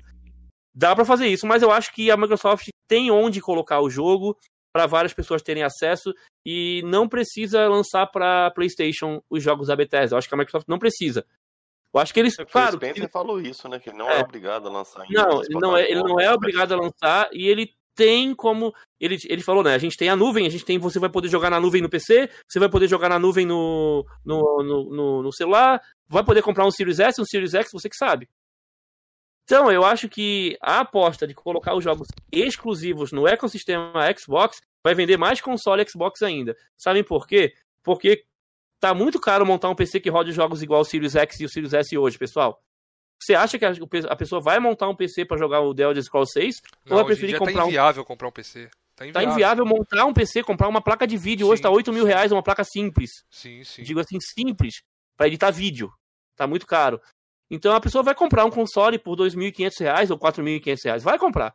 Porque ali eu vou ter aquele jogo com a experiência que foi feita para jogar num console que tem a tecnologia e vai ser feito pensando naquele console também, porque vai ser de um estúdio que agora está debaixo do guarda-chuva da, da Microsoft. Que então, graças acesso... a Deus se confirmou agora, né? Agora realmente é nosso, né? Realmente, realmente, os Estados Unidos confirmou, a União Europeia também, através de outra coisa, já confirmou, só que eu acho que a Microsoft estava segurando a revelação na a, a, mudança de status, porque eles queriam fazer meio que uma surpresa, né? Na semana que vem. Mas a galera já vai atrás e já sabe, né? Investidores já botaram o status ali como realizado. Então tá tudo certo já. A Bethesda já é, a ZeniMax Media, né? A ZeniMax Media já é da Microsoft e as, a ZeniMax Medias é, controla, é, é, a dona, né? Controladora da publisher Bethesda, né? Que, que é a. Deixa eu até, eu até pegar aqui para citar aqui para vocês, para eu me lembrar, né? Então, a ZeniMax Media, ela, ela é a dona da Bethesda Game Studios, da ZeniMax Online. A ZeniMax Online é desenvolvedora do Elder Scrolls Online, né? A ZeniMax Online é que desenvolve aquele RPG online da Bethesda. O, aí tem a Bethesda Game Studios, que é a do Fallout e do The Elder Scrolls, do Elder Scrolls. ID, ID Software, que é do Doom e do Rage, é, é Rage, isso mesmo. Arcane Studios, que é de Prey e Dishonored. Tem a Roundhouse Studios, que trabalha mais com jogos mais mobile e tal tem a Alpha Dog Games, tem a Machine Games do Wolfenstein e tem a Tango Gameworks, que é do The Evil Within 1 e 2. Então, tem muito estúdio bom e talentoso aqui. Tem muita franquia aqui dentro. Só contando aqui por cima, a gente tem aí no mínimo mais oito franquias que são jogos que fazem sucesso. Doom, Fallout, a gente tem também aqui o The Elder Scrolls, a gente tem o, Evil, o The Evil Within, a gente tem o, o Raid, a gente tem o Wolfenstein, ó, já tá, já tá no, quase no sétimo, e a gente tem o o Dishonored, também é um ótimo jogo para quem curte jogo furtivo. Tem muito jogo bom aí no meio, né? Tem muitas franquias de peso aí. Então isso tudo ficando exclusivo no sistema Xbox vai trazer muita gente. Muita, e também muita gente que vai preferir ficar com o PlayStation vai comprar um Series S também para poder jogar. Eu tenho certeza. Eu também. Jadson, é, ontem a gente estava vendo o E3 2013, a gente estava fazendo uma releitura ali, tentando lembrar ali que, como é que foi esse E3, porque foi tão catastrófico assim, né, pra, pra galera da comunidade Xbox, tanto que eles levantaram até aquela hashtag lá, Note 2013 e tudo mais. É, e a gente viu que a Microsoft tinha muita carta na manga e muito jogo, velho, muito jogo exclusivo ali. Foi um E3, assim, que eu, inclusive, em, em termos de nota, dei até nota 9, assim, a gente assistiu ontem lá. Felipe deu 10 e tal, viu que tinha muito jogo mesmo. Foi Nossa, jogo foi jogo atrás de jogo, Jadson. Nossa, foi muito legal rever essa E3, velho. A E3 2013, é, ela teve. É porque o Xbox One ele foi o console que foi lançado com, com o maior número de exclusivos legais, né, ali, né? A gente teve o Forza 5, Sim, o Dead Rise. muito na frente. A gente teve o Rise, Forza 5, o Dead Rise, a gente teve muito jogo bom ali saindo, né, junto com o console. É, o próprio foi... Sunset Overdrive foi anunciado lá na, na C3. O foi lançado Break também. em 2014, né? Isso, Quantum Break foi anunciado lá. O Sim. Titanfall também foi. foi Titanfall incrível, Titanfall foi lançado exclusivo para Xbox, o primeiro Titanfall, né? Foi lançado exclusivo para os consoles Xbox. Você, você acha ali que se a Microsoft não tivesse cometido aquele deslize ali de ter colocado aquela trava de online, que a galera ali meio que pegou no pé, acho que hoje talvez não, eles não veriam com os mesmos olhos, assim, né? Acho que talvez a galera um pouco mais antiga não, não sabia que os games realmente iam caminhar para isso. Mas você acha é, que é, assim, poderia ter alterado alguma da, coisa? Aquilo queimou tanto filme em relação ao Xbox que até hoje tem gente que acha que tem que estar online toda hora ou que, tem, que não pode emprestar jogo e que não sei o que, tá ligado? Até hoje tem gente que, que olhou aquilo ali até hoje não sabe que aquilo lá já mudou faz tempo, já entrou o Phil Spencer e hoje tá o Don Matt que fez aquela cagada toda lá, né? É, falando TV, TV, TV, TV, TV, TV, e não falava de game. Não, mas na apresentação mesmo, na E3, você acredita E3, que não. não. teve nada de TV? Foi só o jogo mesmo, velho. Eles, eles, mudaram a estratégia depois. Isso, foi na, na apresentação na do apresentação console. Do console né? Foi antes da E3. Aí que ele fez. Ele, ele, já, ele já fez a merda ali, aí depois só tava fedendo, né? Então, pra sair o fedor foi bem complicado. Teve que sair o cara, teve que entrar o Phil Spencer, teve que anunciar ali a retrocompatibilidade que até hoje é um recurso que eu amo a retrocompatibilidade, eu sou um cara das antigas, eu pego muito jogo. Quando saiu a retro, quando anunciou que tinha jogos que eu já tinha comprado no 360, eu fiquei feliz pra caramba, já comecei a baixar. Comecei a baixar muito jogo, e quando anunciava outra leva, eu já ia baixando, porque eu já tinha vários jogos ganhos nos Games of Code, jogos comprados na loja do Xbox, eu comprava muito jogo. Mesmo que naquela era da pirataria que tinha aqui no Brasil, do 360, eu comprava muito jogo. Mesmo o meu Xbox sendo desbloqueado. Eu comprava. Eu tinha vários jogos na biblioteca. Comecei a jogar. Aí tinha muita gente não dando valor, porque ninguém joga jogo velho. Eu jogo e jogo e deu. E muita gente joga. E não sou só eu que jogo, não. Muita gente joga. Tem dados aí que dizem que o tempo que a galera fica jogando jogos é, retrocompatíveis no Xbox, a Microsoft divulgou faz um ano ou dois atrás, era muito tempo de jogos retrocompatíveis sendo jogados. Era muita gente. E a Microsoft sabe disso. Ela sabe quando tu entra no jogo de Xbox 360, ela sabe, no geral, os jogos que as pessoas estão jogando e quantas pessoas estão consumindo esse conteúdo mais antigo. Então é por isso que ela vai investir nisso. Ela não investe, nenhuma empresa grande investe achando que vai dar certo. Ela sabe que vai dar certo. Você acha, Jades, que eles vão voltar a trazer mais jogos para retrocompatibilidade? Ah, tem que trazer Max Payne 3, né? Tem que trazer o, o, no Mortal Kombat. Cara, tem que trazer mais jogos sim. Tem muito jogo ali do 360 que ainda não tá na retro que vale de deveria entrar. Só que a Microsoft não depende só dela para isso, ela depende também da publisher do jogo e também tem que ver como é que tá o licenciamento do conteúdo in-game, né? Se é um jogo de corrida que tem música de uma banda famosa, e tem que ver o conteúdo também, se a licença no país, no Brasil, tá legal. É por isso que às vezes o jogo não vem na Live BR. Porque a licença daquele conteúdo aqui no Brasil está expirada e para renovar ia ter gasto da publisher, ou a Microsoft ia ter que pagar para a publisher aquilo ali. Então é por isso que às vezes não é, não é viável para a Microsoft trazer. O, eu, assim, um exemplo, para quem não sabe, o GTA 4 mesmo, né? A versão de 360, o digital e o disco tem músicas diferentes. Você sabia dessa informação? Não, não sabia.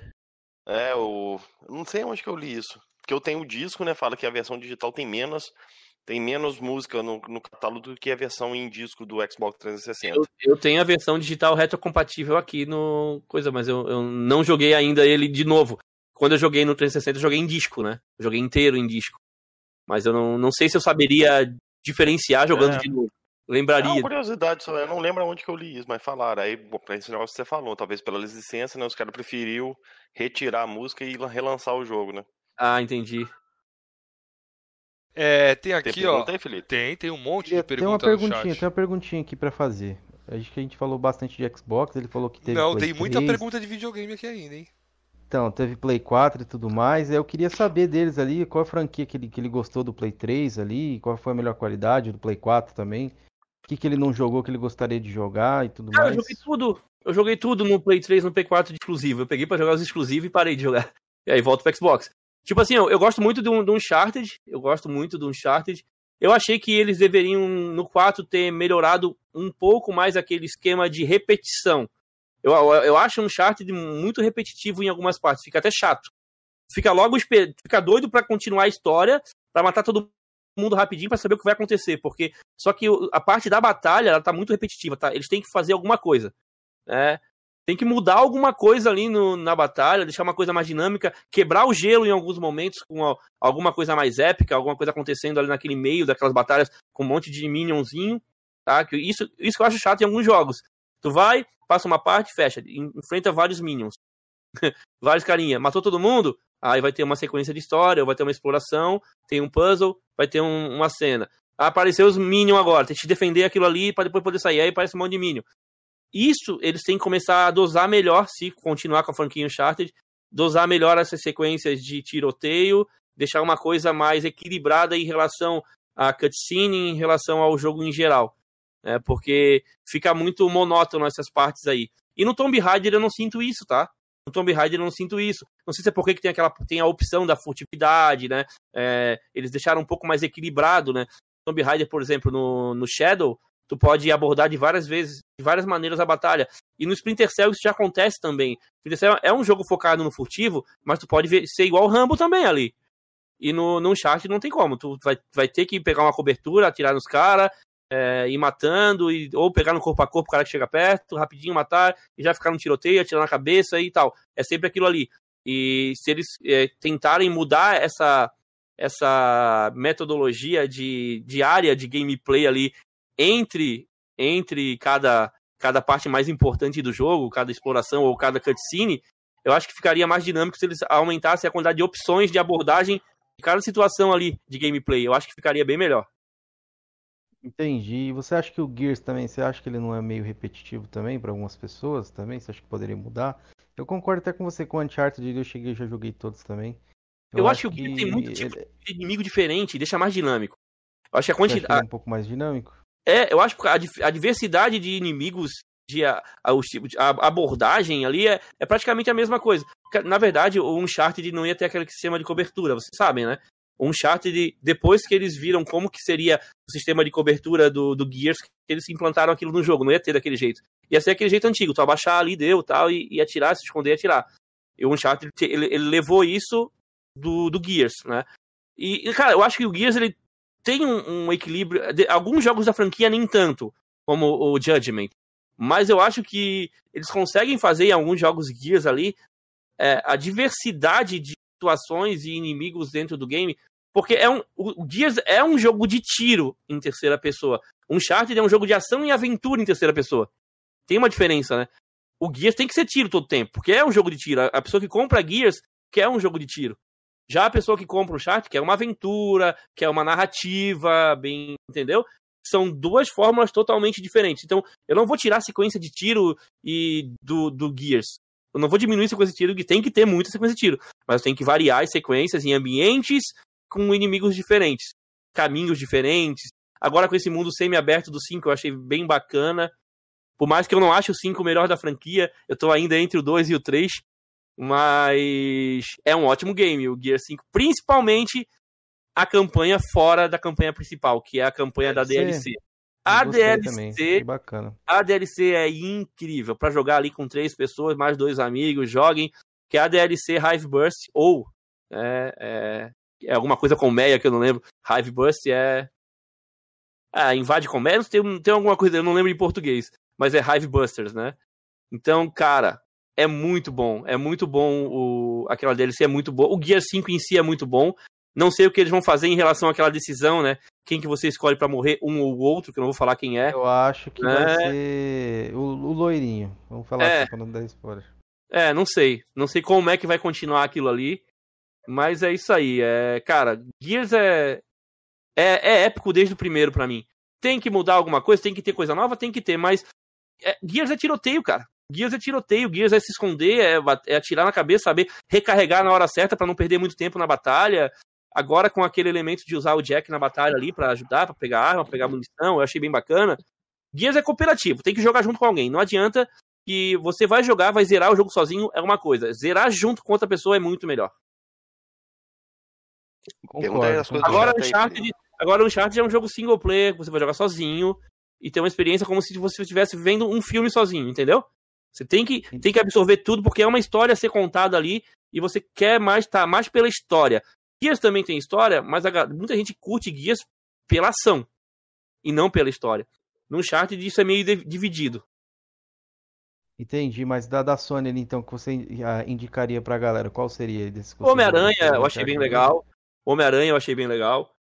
Joguei o, o Homem-Aranha e o, cara, dos mais antigos também que eu gosto muito da Sony é o Shadow of the Colossus, o Ico, né? O Ico, que é o Ico, o Shadow of the Colossus. O, o, outro que saiu, que foi depois, que é do mesmo Team Ico lá, eu não gostei muito. Last, Last Guardian? Last Guardian eu não achei, eu não, não curti muito Last Guardian, por mais que tenha a mesma pegada, eu não curti. Eu joguei, terminei, mas eu sou mais Shadow of the Colossus e até Ico do que aquele ali. Né? E também, né, ele lançou cagado pra caramba aquele jogo. Eu, no meu PlayStation 4 que eu tinha aqui, o jogo tinha queda de FPS toda hora, o jogo tava bem ruim. E era um jogo que era para ser lançado no PlayStation 3 e o gráfico dele pa parecia gráfico de PlayStation 3, vamos ser sinceros. Mas Verdade. gostei muito do, do Homem-Aranha, gostei muito do Uncharted. 1, 2 e 3, 4. God of War 1, 2, 3. O, o último God of War também eu achei muito bom. Achei muito bom. Só que eu achei que eles. Não sei, cara. Eu tenho saudade do estilo antigo do, do God of War ainda. Do estilo hack and slash mesmo. God of War saiu do hack and slash e foi para aquele estilo diferentão, mais parecido com aquela câmera cima do ombro, como quase todo jogo hoje é feito, né? Tipo, principalmente os jogos da, da Sony. Eu acho que. Não sei. Eu acho que deveria continuar. Dava para mudar o jogo sem tirar ele do hack slash. Continuaria. Cara, God of War 3 é incrível. No PlayStation. Jogando no PlayStation 3 ali. Eu joguei ele na versão, eu lembro que não tinha em português do Brasil. Eu consegui pegar o disco português de Portugal para ter dublado em português de Portugal, pelo menos. E aquele jogo é incrível. O final do jogo é incrível. Daria para continuar um hack and slash fazendo mudanças na jogabilidade. O Devil May Cry não tá aí até hoje e não é um hack and slash. Não vai sair um novo Bayonetta, continua sendo hack and slash, mas eles trocaram tudo, eles mudaram, eles queriam mesmo fazer aquilo.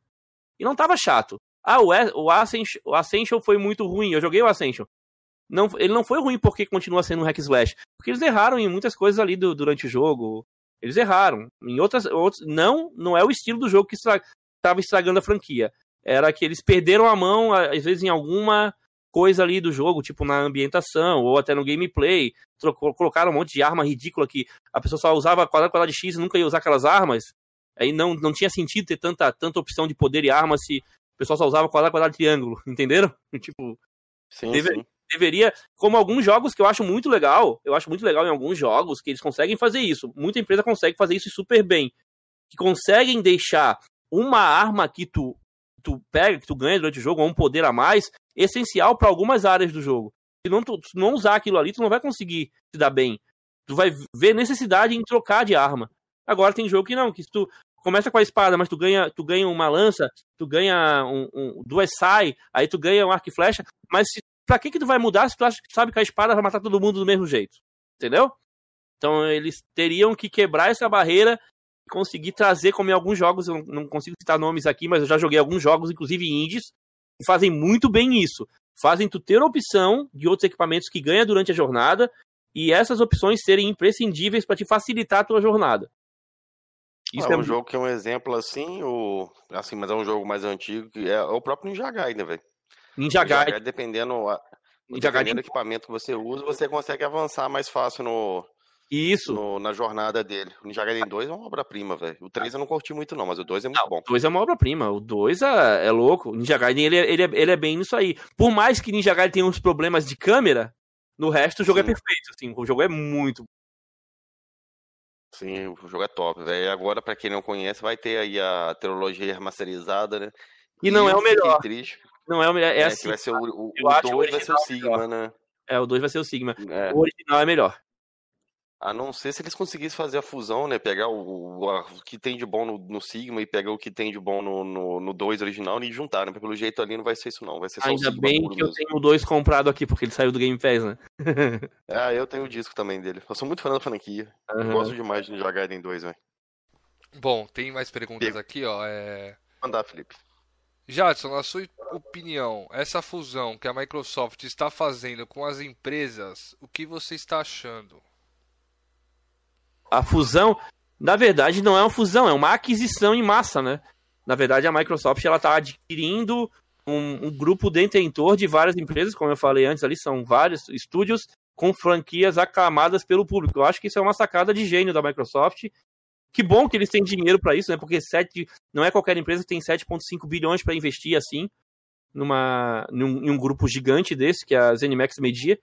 E temos aí várias franquias vindo para as mãos da Microsoft. Agora só temos que esperar que eles sejam bem claros em como eles vão lidar com as franquias daqui para frente já em pouco tempo, né? Já que fechou, falar semana que vem, faz um, um mini evento ou posta no blog do Xbox lá todas as decisões que já foram tomadas, que eles já sabem como vai ser. E vão dizer assim, não, galera, ó, é tudo exclusivo do Xbox. Para você jogar o, no, o novo The Elder Scrolls vai ter que ter um Xbox. Deixa claro agora. Pra pessoa que vai ter que comprar o Xbox para jogar o 6, já começar a juntar dinheiro agora também, né? Tem isso. Porque o Doom, o novo Doom, vai ser do Xbox, beleza já avisa. Avisa, deixa claro para todo mundo como é que vai ser. Você vai deixar claro pra galera. Eu acho que, que quem ser... quiser jogar essas franquias, Jadson, por mais que não seja exclusivo, eu acho que já compre um Xbox porque vai estar no Game Pass, né, mano? Então. É, ou, ou senão você vai pagar 350 no PlayStation. É, no jogo. então, E é- esse é o problema. Esse é o problema. Esse é o problema. Eu prefiro mil vezes ter acesso a vários jogos todo mês, pagando R$ 44,99 por mês no Game Pass Ultimate, do que tá pagando aí, comprando dois jogos por mês. Que geralmente dois jogos bons, tu sabe que tu tira que dá pra comprar por mês ali. Que, que dá não, eu não compro. Mas pelo menos por mês ali, uns dois joguinhos ali bons saem. Você iria gastar o quê? 500, 600 reais pra comprar esses dois jogos. Pô, mas você vai ter o Game Pass, que agora a Microsoft, com todos os estúdios dela, Cara, a Microsoft tem muito estúdio, agora são 20 e poucos estúdios trabalhando, e principalmente os estúdios dela que ela já tem, como Rare, é, Turn tem também a Playground Games, tem a Ninja Theory, cara, tem muito estúdio ali, é, a Double Fine e muito mais. Tem muitos desses estúdios, muitos mesmo dos estúdios da Micro- da Microsoft, que já eram 13, né? Muitos estúdios têm duas equipes me- é, pelo menos trabalhando em projetos diferentes. Então, o que o, o, o Phil Spencer falou lá no passado, algum- alguns anos atrás, que vai chegar um dia que nós teremos um jogo por mês exclusivo entrando no Game Pass, ele falou isso. Nós teremos um Será jogo que do isso nosso. vai acontecer? É porque, assim, ó, eu, eu tava pensando, um jogo a cada três meses é- já é possível a partir do ano que vem, entendeu?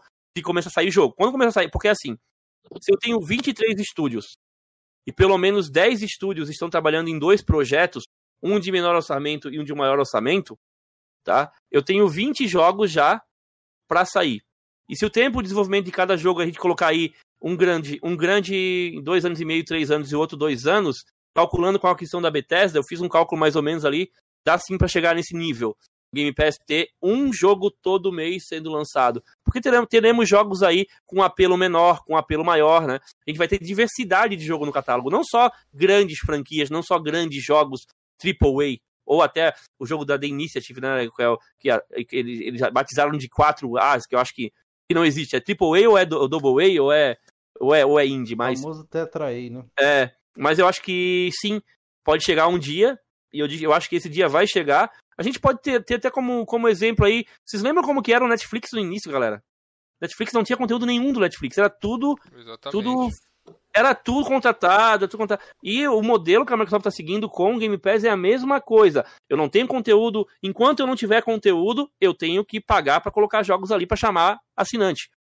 Mas vai ter um dia que eu não vou precisar chamar tanta gente de fora, porque o meu próprio conteúdo vai atrair muita gente. Hoje tem lá Casa de Papel na Netflix, tem muita série boa que muita gente curte, tem muita série de anime que muita gente curte, tem muita série boa que é- só tá no Netflix e é exclusiva ali. Então vai ter muito jogo bom que só vai estar no Game Pass. E muita gente vai querer assinar o Game Pass e comprar, ou comprar um console, ou ter um PC que joga aquilo ali, ou jogar na nuvem, porque só vai estar ali. E vai ter conteúdo sempre. E vai diminuir o conteúdo de terceiro, porque não vai ter muita necessidade. Porque vai ter bons jogos chegando para aquela plataforma de pouco em pouco tempo. E o pessoal já vai estar ali. Pô, o cara que já, já é fã da, de Doom, cara, o cara já sabe que não vai sair mais na outra, só vai estar. E vai estar no primeiro dia no Game Pass, mesmo que saia lá. Vai estar no primeiro dia no Game Pass, Mesmo mas que pô, saia lá, que eu também, recomendo Fallout. que compre um Xbox, mano. Quem gosta dessas franquias aí, você vai economizar bastante, né? que compre, que compre o Xbox, que aí vai jogar tudo que já tem dessas franquias, né? Que vai tudo entrar no Game Pass, todos os Fora jogos da os outros Bethesda. jogos. E fora os outros jogos que estão ali, fora os jogos dos outros estúdios também. Vai estar tudo ali no, no mesmo ecossistema e dentro do Game Pass sempre no primeiro dia, né? Sim. Ô, Jadson, é, tem aqui, ó, o, o WBW. Não, o André, só deixa eu responder uma pergunta do André. Sim, O André falou que quando chegar nesse dia que tiver um jogo por mês lançamento no, no Game Pass exclusivo, vai ser 70 por mês. Cara, não vai ser, cara. Pode ser que aumente um pouco daqui a pouco, pode, tudo aumenta. Mas eu digo assim, o aumento não vai ser relativo a isso, porque quando chegar a essa, ah, quando chegar a esse nível, o Game Pass, ele vai ter muito assinante pagando muito, pagando muita grana, porque todo mundo junta um montante que é importante para a Microsoft. Pô, Hoje eu pago 50 reais, no, 45 reais no Game Pass. Hoje tem 20 milhões de assinantes. Quando estiver nesse nível, galera, vai ter tanta gente vidrada em querer jogar os Control jogos. tava no Game Pass, André. 50, 100 milhões de assinantes. Vocês vão ver. Vocês vão ver. O serviço Game Pass vai dominar em assinatura. Já domina e vai dominar mais ainda.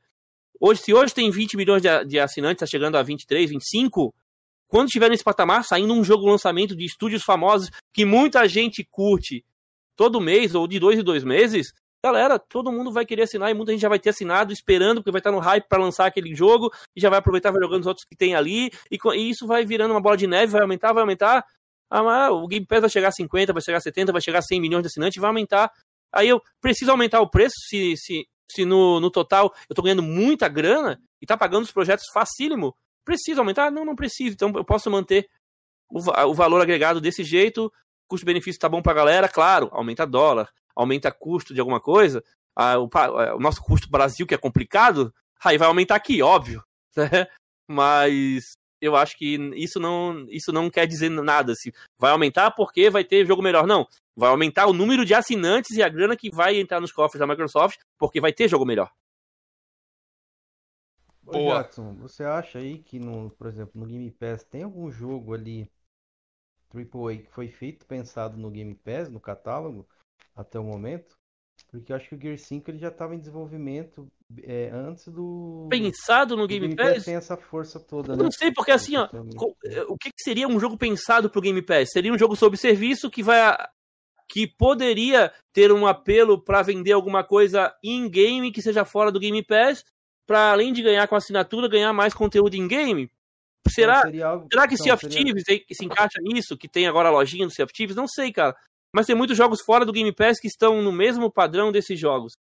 Eu acho que. Eu acho que eu entendi o que ele quis perguntar. Ele tá querendo falar assim, é, você acha que teve algum. O, o, Isso. O orçamento que o Game Pass tá rendendo. Sua voz tá bem baixa, viu, Cameron? Já deu pra fazer um AAA ali, você acha? Já! O que entrou no é Game não... Pass. Cara, é, é, é, é, Eu sei, a, a, Microsoft não tá ganhando muito hoje com Game Pass, ou de repente nem esteja ganhando ainda, esteja empatado, porque ela tá pagando muito, muito contratinho ali de jogo que tá entrando. Tipo, Dirt 5 entrou agora. Vocês acham que foi barato a entrada de Dirt 5? Entrou o. Olha quanto tempo ficou The Witcher 3. Vocês acham que foi barato?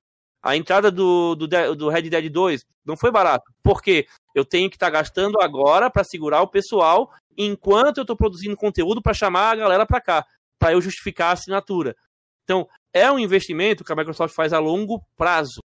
A longo prazo mas que ganha, que está ganhando dinheiro, com certeza, hoje já deve estar tá ganhando sim, porque a gente tem aí muito assinante, muita gente entrando agora no Game Pass, porque sabe que tem muita opção, e principalmente nos países aí que são os países mais pobres, aqui no Brasil, a nossa renda aqui é complicada, a divisão entre pobres e ricos é muito complicada, a gente ganha pouco, a gente é, jogaria pouco se fosse comprar jogos e joga muito se assinar o Game Pass, entendeu?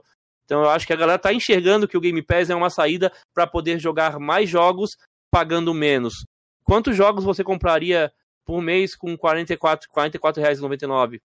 Um, um jogo na é, promoção, olhe lá, e aí você pode pegar aí, tem, tem Batman no Game Pass, tem Alien Isolation, tem vários jogos de. Tem Bloodstained que vai sair agora, a gente tem Control, a gente tem Code Vein, que é outro estilo, a gente tem, cara, tem muito jogo, a gente tem o DayZ, que tem gente gosta, Destiny 2, Dishonored, cara, tem o Doom, tem a, quem gosta de RPG japonês ali, tem todos os Yakuza, tem também Dragon Quest, tem, tem todos os tem todos os jogos da franquia do, do Sora lá, que eu não lembro o nome agora.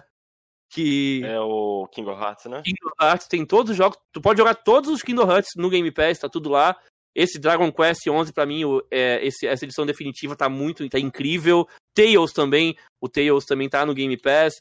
Tem muito jogo. Temos aí o, PES 2021 no Game Pass para quem curte futebol. Então, tem muita opção. Tem muita opção. Um jogo que entrou agora há pouco tempo, que muita gente aclama, diz que é ótimo, que eu não joguei ainda, que é o Elite Dangerous. Não joguei ainda, que é um jogo espacial, né? Tem muito. Final Fantasy, os mais antigos tem também. Final Fantasy XV estava no Game Pass, não sei se ainda está no Game Pass. Tem o 8, o 9, o 7, o 8, o 9, o 12 está no Game Pass. Aí tem o Forza Horizon, tem o Forza 7. É muito, tem todos os Gears, tem todos os Halo. Cara, eu acho que eu não vou lembrar oh... de aqui. Eu, eu, vou fazer um comentário já. Eu nem sei se é o. É. Nem sei se é o caso do Cameron se ele pensa isso. Porque a galera criou uma narrativa que o Game Pass ele limitou a investimento em jogos da Microsoft. Claro que não. Eles, eles, citam, eles citam os exemplos: Sea of Thieves, é, State of Decay 2, Crackdown 3, Grounded e o Blind Edge. Vamos lá, agora eu falei pra galera. É, foram os últimos lançamentos, foi... né, dos estúdios da Microsoft. Tem um Ori ali também. Crackdown teve problema no desenvolvimento, trocou de desenvolvedor, trocou de... De estúdio, é, de 2014. Não era nem pra, um jogo... era pra ter sido cancelado. Mas assim, não é um jogo ruim, ruim. Dá pra jogar. Mas pelo que foi prometido, a hype foi muito alta pro jogo que foi lançado, claro. Devia ter, devia ter não alimentado muito a hype, né? Anunciando, anunciando destruição com processamento em nuvem, que não sei o quê. E lançado daquele jeito, ó, tá aí, Crackdown 3 é isso aqui. Mas não ter alimentado a hype da galera. Porque o jogo não é ruim, a campanha do jogo é legal, o jogo é super divertido, eu gostei. Mas não é um jogo AAA, é um Double A, olha lá, né? Assim, aí os caras acham que esses jogos foram feitos pensando no Game Pass. Não foi. O Creek Não. foi anunciado em 2014. Então, por isso que eu tava pedindo um exemplo, entendeu? Foi anunciado. jogos da Ah, o Microsoft. exemplo que tem aí, Cameron, é foi o pensado. 5. O próprio Gear 5. Não, eu acho que o Horizon 5 ele 4. já tava, ele já tava antes do Game não Pass ter essa base grande. então, mas ele não tinha sido anunciado. Quando Então, não, queria- já foi anunciado Day One. O Forza Já. Horizon 4 também foi anunciado Day One. Não, o Forza Horizon Pass. 4 já, já foi lançado com, em mente pro Game Pass, porque ele, foi, ele já foi licenciado com as músicas pra serviço e não pra venda. Senão ele não poderia estar no Game Pass, ele teria que sair um momento, entendeu? O Forza 4 Ah. já foi lançado sabendo que iria, no- iria entrar no Game Pass, o Horizon Boa, 4. boa. Não, não Ah, tinha é. pensado É por isso que já, hoje Forza Horizon músicas, 3 né? não tá no Game Pass. Porque não tem licença paga pra estar num serviço, e sim pra venda só individual. O, Sea- o próprio Sea of Thieves. O Sea of Thieves também tinha sido anunciado em 2016, o Sea of Thieves, né? Ou 2015? Mas Foi o 2015. Sea of Sea of Thieves não tem, não tem nenhuma cara de jogo de Game Pass. É, exato, não foi. Não tem, Aí o Sea of Thieves é um, é, um, é um jogaço, cara. O Sea of Thieves é um jogo diferente, é um jogo que só quem não pegou. Porque assim, o problema do Sea of Thieves foi o lançamento sem muito conteúdo. Porque hoje o Sea of Thieves faz sucesso no mundo inteiro, absurdo. Tem muita gente jogando sempre, tá? Eu sei porque eu sou jogador Sea Ah, of Thieves. então numa live aqui, a gente foi, até fez uma comparação lá do Sea of Thieves na Steam, né, Cameron? Vocês até viram lá, o, o Sea of Thieves tinha o dobro de jogadores do que o Street Fighter na, na Então, Steam. Sea of Thieves ele, tá, ele faz muito sucesso até hoje, tá sendo atualizado até hoje. Agora ele ganhou esse esquema de temporada, que eu até comprei o passe, oh, muito massa. É, eu sou jogador do Sea of Thieves desde a alfa técnica, quando não tinha peixe na água, tá? Se liguem, não tinha Uhum. peixe na água, galera. Galera do chat, não tinha peixe na água. não tinha, não, não era que não tinha. Tinha É, rosto, né? O, pescar. o, tinha nem o peixe pra Brams falou pescar. não Não O Brams, o teve aqui batendo papo com a gente aqui falou que acho que não tinha nem rosto os personagens tinha, né? Ah. Era, era uma tech demo mesmo, né? Ah, não, Ou eu, você não eu- jogou essa parte? o Você rosto. jogou já o jogo lançado, né? Não, eu joguei até a alfa técnica, o desde o primeiro dia que saiu a alfa técnica. Primeiro acesso lá, Ah, sim. rosto Mas o tinha. cara falou que era. Ia ser Tinha, diferente, assim, mas o rosto tinha. Mas assim, Entendi. cara, o, o Sea of Thieves, ele me pegou de jeito já na alfa técnica. Claro que eu sabia que no lançamento ia ter mais coisa, ia melhorar, e eles prometeram que depois iam colocando mais conteúdo. Mas ele não deveria ter sido lançado naquele momento. Poderia ter sido lançado, assim, ó, como Grounded, né? Lança como, como Game Preview, só pra galera saber, um Early Access, né? Ah, mas Uhum. aquilo ali era estado de early access. Aí depois de um ano, quando já tinha aquelas lorotas que ficaram incríveis, as campanhas. Cara, a loucura do, do, do, do Sea of Thieves é a liberdade no mar e tu jogar tanto aquele jogo como eu jogo, que eu sei onde ficam as ilhas sem olhar na bússola, tá? Eu sei onde Olha. ficam as ilhas. Eu olho pro sol, eu sei onde, onde é leste, oeste. Só olho pro céu. Pro sol. Em, em relação à ilha que eu tô, eu sei onde fica a próxima. Aquela que eu tenho que ir, geralmente. De vez em quando tem que dar uma olhada no mapa, mas eu já me lembro. Não é aqui, tem que ir ali e tal. Eu não preciso nem olhar a ilha de perto pra saber o nome dela. Eu sei o nome de todas as ilhas do mapa. Principalmente do lado esquerdo do mapa. Caralho. Devil's Roar lá, que eu não sei Isso ajuda muito, hein? joguei muito, eu tenho muitas horas. Eu acho que no Xbox One é o jogo que eu tenho mais horas, é o Sea of Thieves, tá? Pirata Lendário e tal. E, cara, eu acho muito incrível aquele jogo. Você entra naquele universo, você começa a fazer missão junto com a galera, com os amigos, você não quer mais sair. É um jogo que eu, que eu digo, ele é feito pra jogar junto. Você vai brincar, vai rir, vai descobrir as coisas juntos. Tipo, descobrir um enigma junto, ir pra uma ilha, aí você recebe uma carta. Ó, você tem que chegar na pedra que tem um, tem um caranguejo. Aí chegar na pedra tem caranguejo. Da pedra ande três passos e não sei o que. Cara, e você vai tentando descobrir. Ache uma. Aí, na verdade, é com é metáforas né, que eles fazem ali, meio poemas. E, e não diz exatamente o que, que é, mas você vai tem que ter uma ideia do que, que é, que tem que procurar. E naquele local tem que achar outra pista. Ah, nesse local você deve tocar uma música. Toca uma música, aparece outra estrofe do poema, do- das, das tuas dicas. Aí você vai naquele local, tem que levantar a luz no lugar onde o sol não bate e onde tem um prisioneiro. Aí você sabe, onde o sol não bate é uma caverna. Então na caverna tem um cara numa jaula. Aí tu levanta a luz ali, vai aparecer outra estrofe que é a final, ó. Aí nesse local você anda três passos para noroeste e acha o teu teu tesouro. Aí tu cava ali, vai estar ali o, o, segredo, cara. Isso fazendo junto com a galera, um pensando, outro pensando, dando dica, é muito legal, é muito bom. Boa, deixa eu perguntar aqui para ele. Quer concluir ou... sua pergunta, Cameron? Acho que o Cameron não, acho que... conseguiu terminar o raciocínio dele. Eu acho que ele. A gente vai esperar, acho que ele deixa para esperar o tempo assim mesmo. Quem sabe em um próximo bate-papo com o Jadson. Uhum. A gente vê, porque não tem como. Quando vocês falaram, o último jogo mesmo foi o Gear 5, ele já faz algum tempo. Prefiro esperar um ah, pouco assim, mais para ver como é que vai foi, ser os Foi um jogo que foi anunciado pós a... que o Guia 5, o Forza Horizon 4 que eu citei, Cameron, foram jogos que foram anunciados é, pós jogos Day One no Game Pass, né? que até então o Game Pass não dava jogo é Day One. O projeto já já estava sendo feito, é isso que eu quero colocar, é tipo assim, um projeto novo do zero ali, pensado e orçado. Ah, mas a, a, Microsoft, a Microsoft ela não pode fazer jogo e nem vai fazer jogo pensando pensado pro Game Pass. A Microsoft ela vai fazer jogo pro Game Pass, que vai entrar, que vai estar no Game Pass disponível, mas também vai vender na Steam, vai vender em outras plataformas. Tá o Xbox ali no PC, na Microsoft Store. Então, quando o Gear 5 foi lançado no Game Pass, ele também estava sendo líder de venda na Steam. Entenderam? O jogo tem. Não, não tem que ser um jogo pensado no serviço, tem que ser pensado no público que assina o serviço. Não, mas eu entendi o que ele quis perguntar. Ele. Porque ele, eu acredito ele que, eu acredito eu que o Cameron acha que o Game Pass limitou o investimento da Microsoft. Não, claro que não. Aí, não, eu acho que não, mas eu acho que poderia, ela poderia trazer mais pelo conteúdo, pelo não, dinheiro que ela tem. Ela anunciou muita coisa, né, Cameron? Ela anunciou muita coisa que vai chegar no futuro aí, né? Igual foi aí então, o Então, mas eu tô falando tipo, de, mais ver agora, entendeu? Do é que agora a gente, a, gente, a gente assim, não a gente não tem como ter jogo a agora. Microsoft meio que abandonou assim a parada para focar mais no Series, né? Deixou muitos projetos que estavam no Aí teve a pandemia, aí fudeu. Deixar pro Series, entendeu? Aí por esse motivo, não, eu acho que a Microsoft ela tem bala na agulha para fazer muito mais do que ela já faz. Sim, a Microsoft ela, ela virou a chave Assim, porque serviço, ela, para mim, ela é líder de mercado no momento, em relação a serviço. Fala isso no Brasil, sim. né? Porque lá fora não, sim, eu não sei sim. como é que é a realidade, mas falam que no, é assim, na realidade que eu vi. A, a Microsoft ela virou a chave para mim em 2018, foi onde ela adquiriu estúdios. Ah, sim. Ela começou a adquirir, adquirir estúdios e tal, e vocês mesmos sabem que grandes produções, jogos de qualidade, de, de, demanda tempo.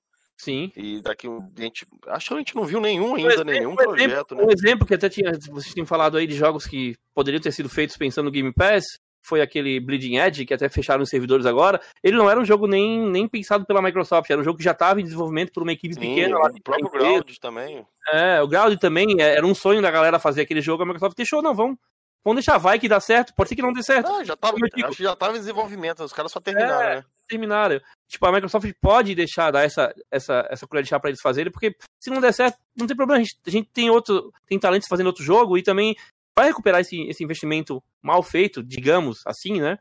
e vai recuperar em outro projeto daquele estúdio, que é um estúdio talentoso, e vai dar certo. Então, não, já que vocês estão fazendo aí, vão soltar o jogo de uma vez, para não perder, já, já gastaram tempo, dinheiro, então vamos terminar o jogo, vamos ajudar no, no término do jogo aí, e vamos lançar pra ver qual é.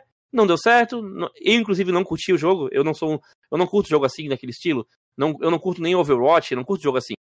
É, é, esses, como é que é? é? Tem um nome nesse estilo de jogo, né? É, Qual é o nome que é, você sabe? Ele é um jogo de serviço, assim. MOBA, no, MOBA. Eu não curto MOBA. É tipo mas MOBA. Não, é, não chega a ser um MOBA. Ele, ele é, um mais um survival, FPS misturado. Mano. É uma mistura entre os dois ali. É, isso. Ah, ele tá falando do Blind Edge que ele tá falando. Ah, do Blind Edge. Isso, então. É a mistura de, de, dos dois. Um FPS ali em questão de... Vamos supor assim, o Overwatch, ele é mais focado em FPS, né? Porque ele é em primeira pessoa e tal.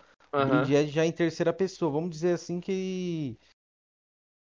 Ele seria um MOBA em terceira pessoa. O Smite é bem parecido com com que o, o Overwatch, o Overwatch não, o Bleeding Edge é. Se vocês chegarem a ver, eu não curto ele também é um terceira pessoa. Esses jogos eu não, eu não, eu não, eu nem dou, dou atenção. Não curto esse estilo. É um, é um, estilo de jogo que eu não curto também.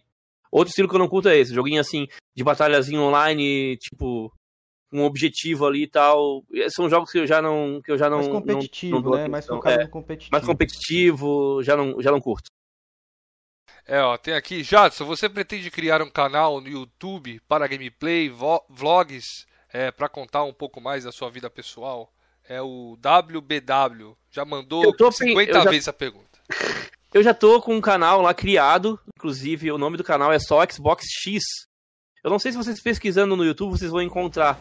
Já tem conteúdo mais ou menos assim de gameplay e tal, eu mostrando alguns jogos, mas o canal tá parado. Eu vou começar a partir de amanhã a colocar todos os podcasts, os dentro, da, dentro da caixa, que acontece todo domingo às nove da noite, onde tem ali a um convidado especial tal. Amanhã vai ter o Coelho do, do canal, do, do, do perfil Xbox Notícias lá do Instagram, também tem canal no YouTube, o Coelho. Então, eu vou começar a botar os podcasts lá e focar alguns conteúdos de, de digo assim, conteúdos variados que não vão pro canal principal, eu vou colocar lá. Porque eu, eu, eu quero parar de ter tempo ocioso durante o dia que eu posso jogar videogame. Eu posso usar esse tempo para trabalhar. Então eu posso usar esse tempo para produzir conteúdo para lá. Entenderam? E é uma forma também de eu monetizar de outra forma outro conteúdo meu. É um canal que já tem lá, acho que, se eu não me engano, 11 mil inscritos. E já dá pra aumentar, dá pra ir crescendo aquele canal também. Eu já é um canal monetizado. Não achei, não. É, só, Só Xbox, Xbox. Só Xbox X. O X é separado, no caso? É, separado. Eu É, tem não. mais aqui, ó. Deixa eu Eu fazer quero aqui. fazer pergu- duas perguntas. Jadson, rapidinho. o que você acha dos jogos remaster? Não acharia melhor produzir outro jogo com continuação ao invés de remasterizar? Eu sou a favor do que a Microsoft faz, que ela implementa no jogo um remaster automático. Mas lançar remaster eu sou contra, assim. Só se for um jogo muito antigo. Aí tu não faz o remaster, tu faz o remake, né? Tipo, eu, eu, acho, eu acho que assim, alguns rema remaster, tipo, se vocês já jogaram aquele Far Cry 3 Classic, é o mesmo jogo. Só passaram um filtro em cima pra ficar melhor em TV 4K ou 1080p. Pra ficar melhor no Xbox One. E no, e no Series que seja. Porque aquele jogo é o mesmo jogo não tem, não tem um remaster, não justifica uma remasterização aquele jogo. Né? Aquele jogo não teve nada de trabalho adicional, não mudaram nada, não, não aplicaram texturas novas, nada.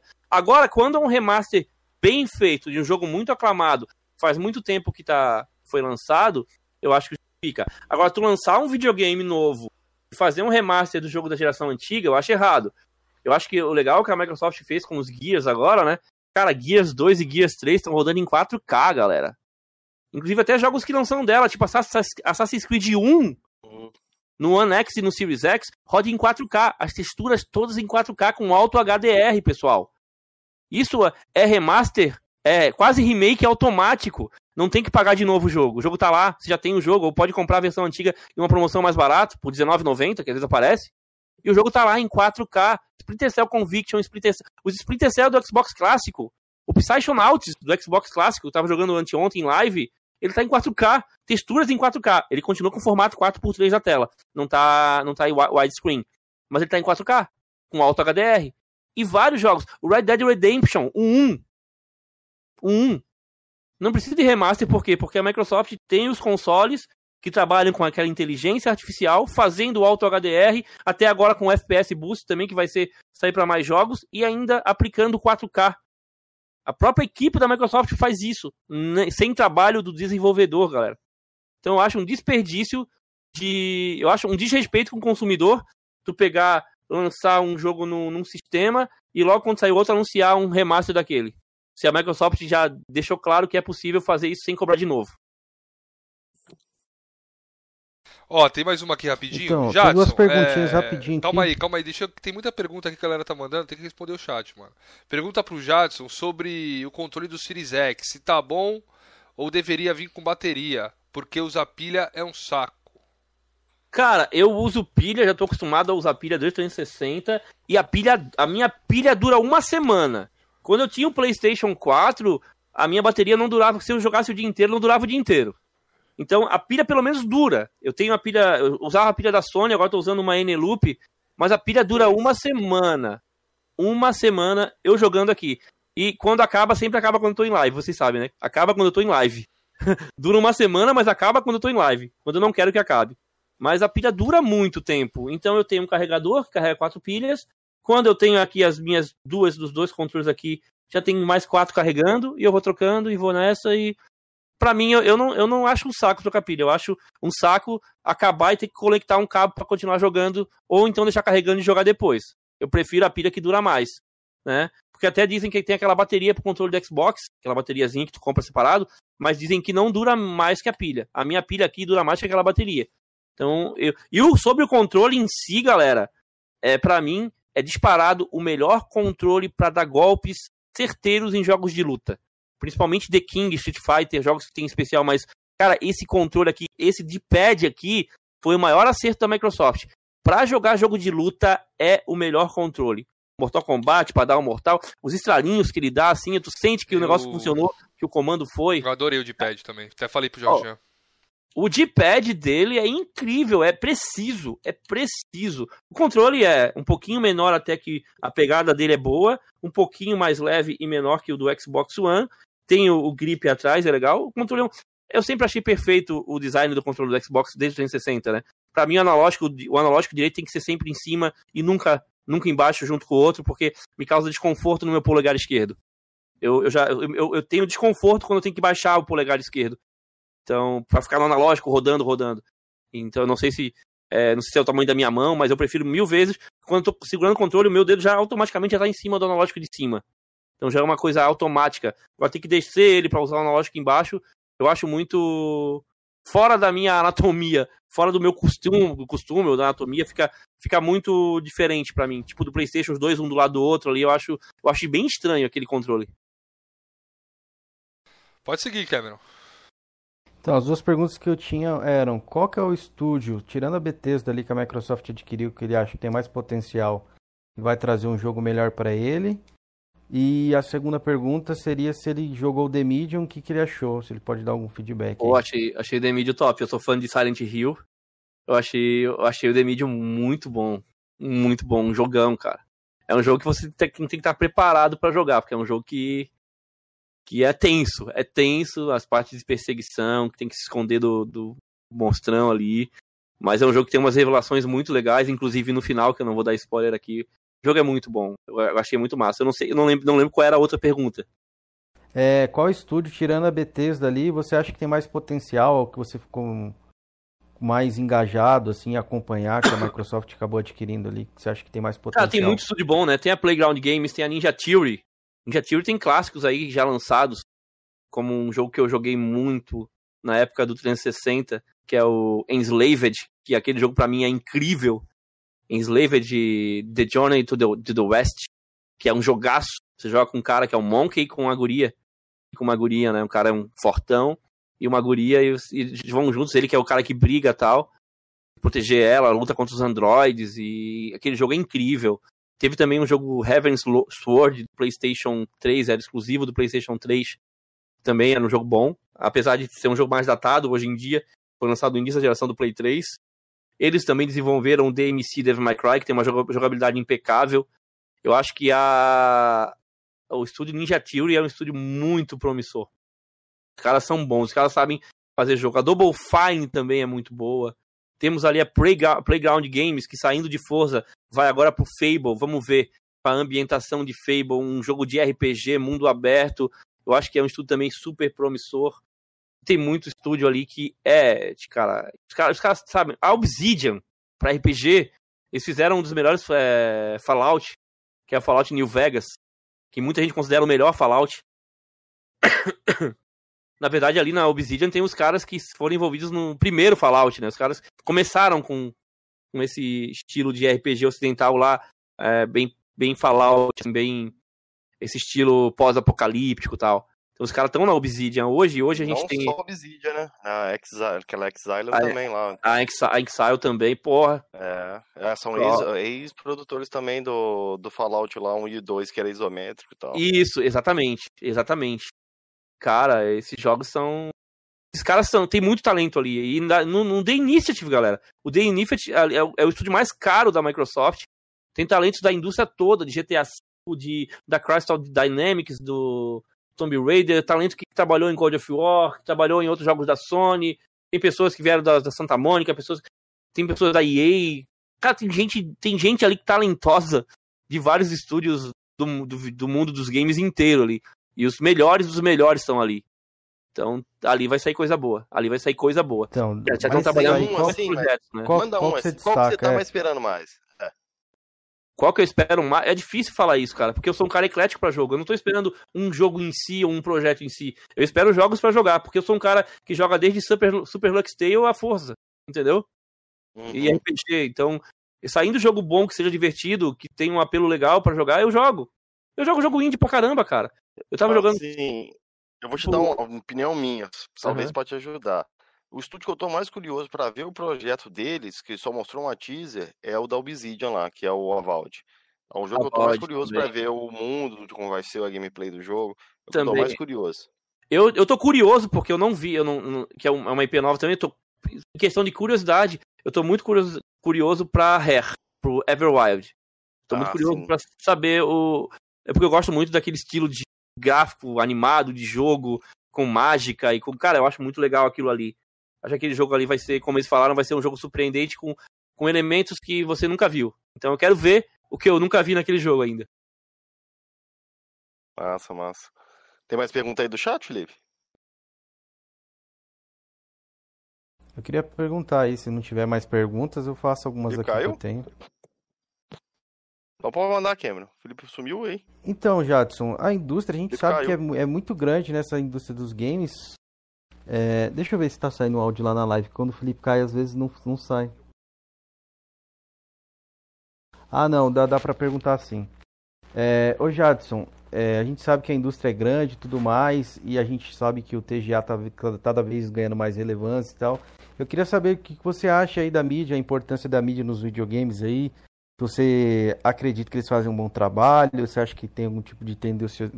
lado assim tendencioso mais pra Ah, Sony, que nem a galera Tendência sempre, comenta. sempre tem, né? Eu acho que a, a galera que tem que começar a entender que tem que criar opinião própria sobre cada jogo, vai lá, pega. Hoje em dia tem, tem serviço pra assinar pra jogar o jogo, baixa, se não gostar, não, não joga. Tem baixa demo do jogo, vê uma gameplay, tira sua própria opinião, porque sempre vai ter, sempre vai ter um- uma parcialidade num criador de conteúdo, inclusive esses caras que analisam game ou que analisam marcas em si, o cara tem preferência por uma coisa ou outra, ou mais por, às vezes mesmo sem culpa da pessoa mesmo, porque ele foi, ele nasceu com aquela plataforma, é uma coisa cultural dele já, né, uma coisa que ele focou naquilo ali, então ele sempre vai, às vezes, sem querer menosprezar mais a outra coisa que ele não curte tanto.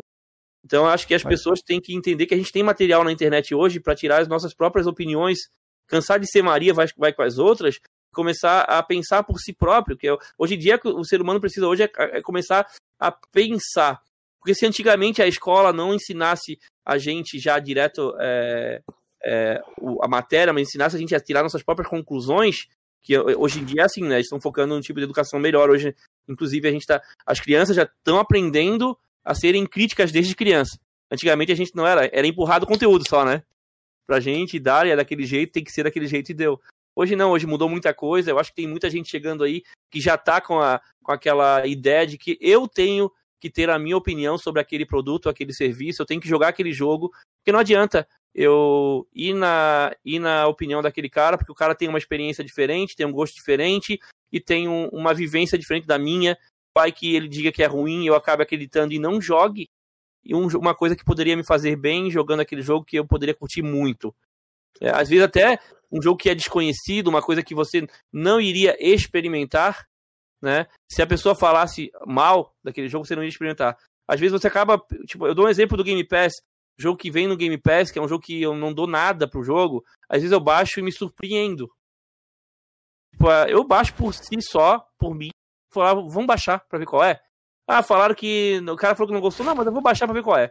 Eu baixo, e às vezes acabo descobrindo o meu novo jogo favorito, baixando jogos. Então, eu acho que o pessoal não tem que ligar pra nota, tem que dar uma olhada, dá uma olhadinha, ah, o cara deu 8, tá, vamos ver por que o cara deu isso, será que realmente, entendeu? Pra você, de repente, ter base pra criticar aquela opinião ou dar a sua versão sobre o jogo, é, achando que aquilo não foi justo, você teria que saber conhecer o jogo. Pra saber se aquela nota é justa ou não, você tem que conhecer o jogo também.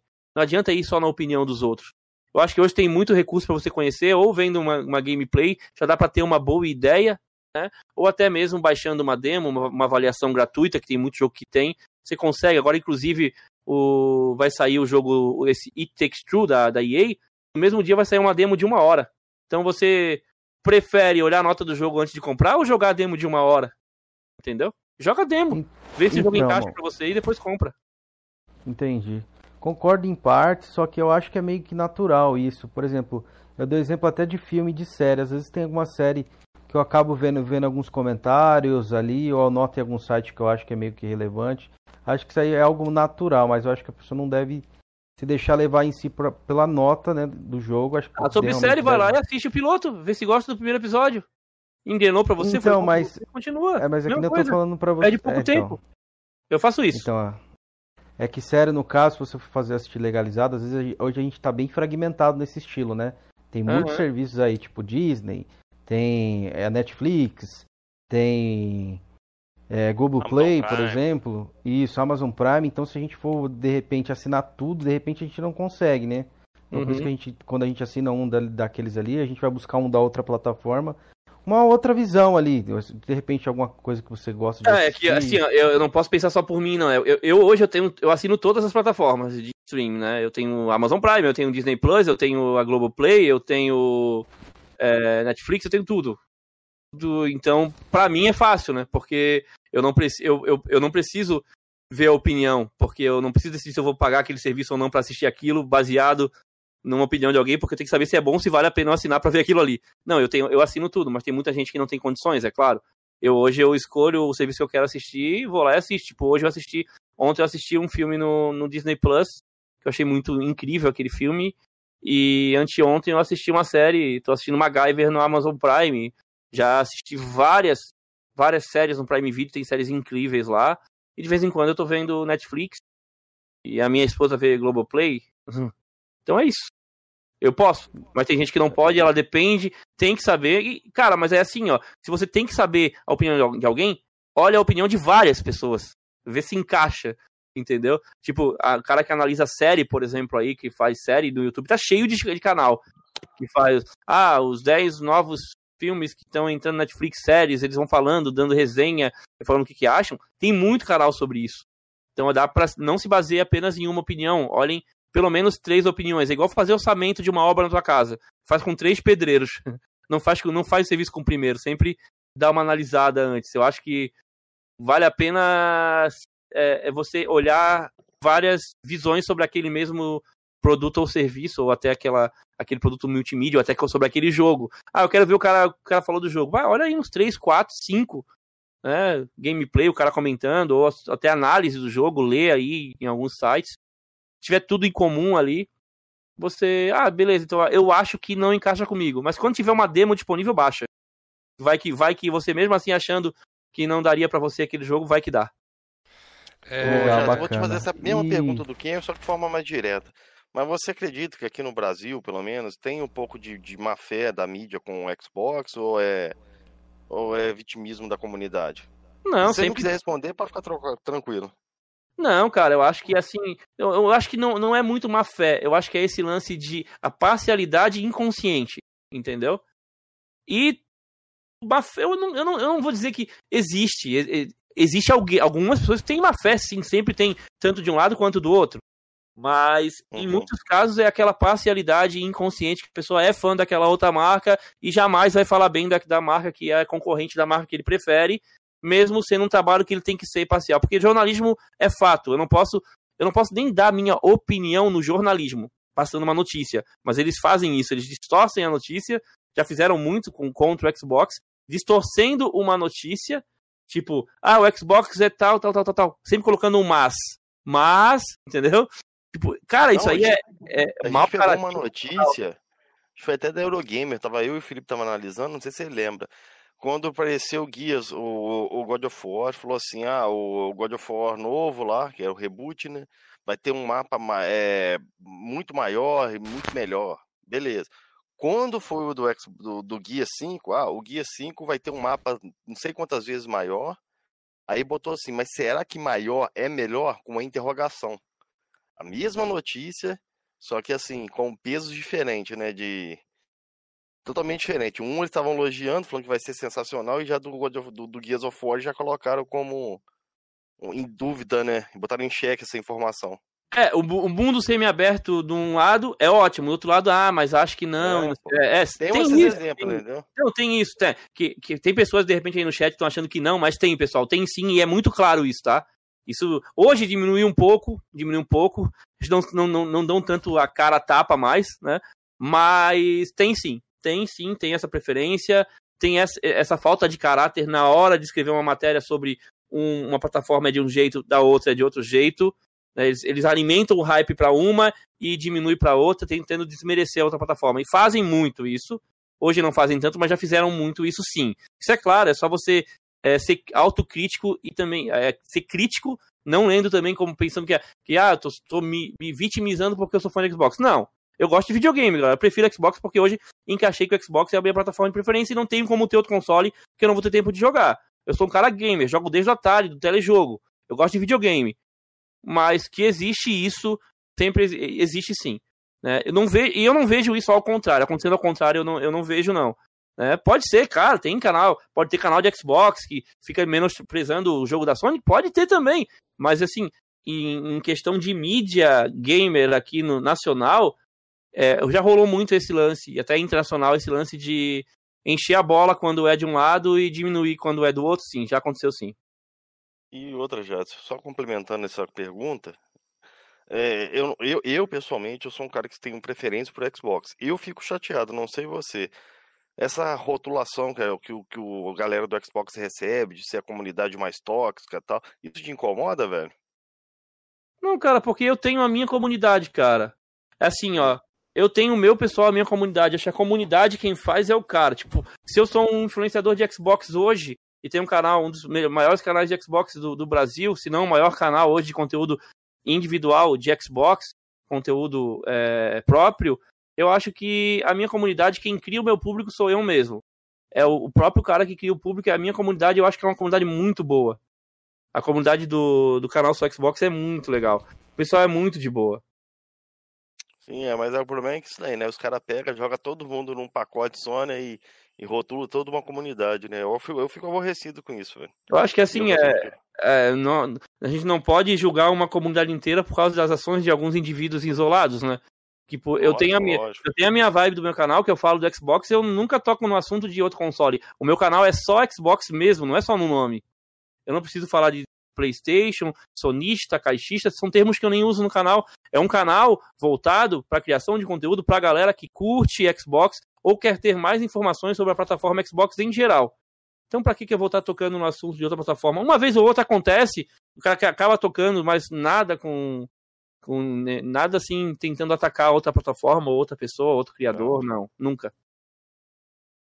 Me pergunta aí, Cameron. Felipe sumiu mesmo? Tem, não, tô aqui, mano. Pergunta, ah, Queria tá. perguntar para ele referente aí, ó, a prêmios na indústria, se ele acha que não é importante, acho que de repente se o estúdio da Microsoft ganhasse, vamos por um GOT, algo do tipo, eles não iriam ficar felizes, de repente? Você acha ele acha irrelevante, importante para a indústria não, em tudo, si dos tudo... videogames? Cara, como o Oscar é importante pro, é importante pro, pro mercado multimídia em geral, aí, filmes e séries, e filmes né, em geral, como o Globo de Ouro é para séries. Eu acho que um prêmio também para o mercado de games teria que tem que ter um prêmio, mas eu, eu acho que o, hoje em dia essas premiações estão muito mais voltadas para marketing em si do que para premiações. Eu acho que existem muitas injustiças que acontecem nessas premiações também, de jogos que não, que não entram, outros que entram e que não deveriam estar ali, na opinião de muita gente. dar exemplo, eu acho que não precisa que vocês deve, a maioria deve saber, né? Mas assim, eu acho que isso acho é legal, é válido. mais claro assim. Tipo, eu acho que tem que ter, tem que ter evento de, de videogame, tem que ter evento de videogame, tem que ter premiação de videogame. Mas será que a, essa premiação tá agindo da forma certa? Tá, tá, não sei. A gente não sabe quem é que trabalha por trás de tudo isso aí também. A gente não sabe como é que é por trás por baixo é, de tudo. Não, a gente só vê o resultado. Né, a gente só vê o resultado. A gente não sabe, ah, é, como é que a votação verdade. é pública, não é, não. É convidado o cara do, do site do Omelete pra votar. Pô, o cara é sonista, mas vai estar lá votando, entendeu? Não tô dizendo que o cara é sonista, mas às vezes tem cara declaradamente que é e tá lá votando, e às vezes tem o cara. A gente não sabe qual que é a das pessoas. Não é a pessoa neutra que tá votando geralmente. Será que rola grana por trás ali para aquele jogo ir lá, porque ele vai vender mais e aquele cara ganha dinheiro, porque ele vai fazer o um evento maior no ano que vem? A gente não sabe, galera. Será que dá para confiar em tudo que a gente vê? A gente não sabe. Claro tem jogos muito bons que ganham ali, tem jogos que merecem estar ali, né? Porque eles têm um apelo grande para estar ali, são jogos que são muito adorados pelo, pelo, pelo público. Mas, tipo, Control para mim não era para estar, tá, tipo, aquele ano. Não era, um jogo, não era um jogo que merecia pelos problemas técnicos que ele teve. É, Entendi, mas você não é acha um que se a gente levar tudo nesse, nesse, nesse pé da letra assim, a gente de repente até para de comer, porque a gente não sabe como o leite é feito, a gente não sabe como. Não, é eu, eu acho que, é totalmente diferente do que você está falando. Eu acho que assim, ó, é, o lance do evento, a gente pode imaginar que possa acontecer tanta coisa que a gente invalida ele na hora, nem assiste. Mas eu acho que a gente tem que ter uma fé também nas pessoas e acreditar que aquilo ali possa ser uma coisa legal. E tem, vários jogos ali da Sony que entraram ali que ganharam, tipo God of War, que pelo trabalho que eles tiveram, pela, pela aquela é, aquele apelo que o jogo tem pro público em geral e pelo o lançamento do jogo, o jogo mereceu estar tá ali. Mas eu acho que ele não, ele não era ele não é o melhor jogo que o Red Dead, entendeu? Entendi, mas acho que seria mais questão de, de, ali de gosto, né, no caso. Não, eu acho que tipo... não é, não é, pô, não é de gosto, é, é, é só jogar os dois jogos. Eu joguei os dois, eu preferi o God of War. Ó, oh, maluco, tá louco. Não, respeito o teu gosto, mas, cara, o público em geral, pro público em geral, o Red Dead é um jogo bem mais impactante do que o God of War, entendeu? Red Dead 2 é. Entendi, mas é uma então, no caso do Overwatch, no, no mesmo ano lá, aconteceu isso. Foi meio controverso ele ter ganhado. Eu acho que isso aí é normal. Acho que isso pode acontecer para ambos os lados, entendeu? Eu acho que o, o Overwatch, né, é um, um jogo daquele estilo, um jogo multiplayer também, né? É, então, foi um jogo assim que é, a galera estranho, tava todo né? mundo foi... esperando o é, já, é da Blizzard ganhar. também, né? Só que é, foi o Overwatch que acabou ganhando. Eu até concordei também que na época eu tava jogando bastante o eu Overwatch. Eu acho que, é, que ele fez muito sucesso. Eu nunca, eu nunca gostei desse tipo, tipo de jogo, mas ele, ele, ele foi muito impactante para a indústria, ele fez muito sucesso, né? Isso, foi por isso, também. Foi um jogo importante. Então, tipo assim, eu acho também que vocês deveriam, no, de uma forma geral, que eu acho que a galera do Xbox não tá fazendo uma crítica assim pra meio que é, denegrir alguém, algo do tipo, é algo mais construtivo. deveriam dar mais oportunidade também, não pensar tanto que, que, as pessoas são tão conspiratórias. Obviamente que cada um pode ter sua opinião. Só que, por exemplo, eu acho que a Microsoft vê o evento com bons olhos, tanto que eles revelaram lá o, o, o próprio console lá, né? Foi revelado na TGA e tudo mais. E alguns jogos tu, aí tu na é obrigado, Tu é obrigado a ver com bons olhos, pensando na tua intenção em relação àquilo. Porque o mundo dos videogames está de olho naquele evento, naquele momento. Para ti é bom tu estar tá ali. Em relação a isso, claro que a Microsoft tem que ver com bons olhos. Mas aí, em relação à Microsoft ver como, com bons olhos o evento em relação à avaliação correta ou não correta, a gente não pode julgar também, né? Mas isso a gente não pode saber nunca. Se a Microsoft acha um evento válido para dar nota para jogo, ou para dar prêmio para jogo ou não, a gente não vai saber nunca.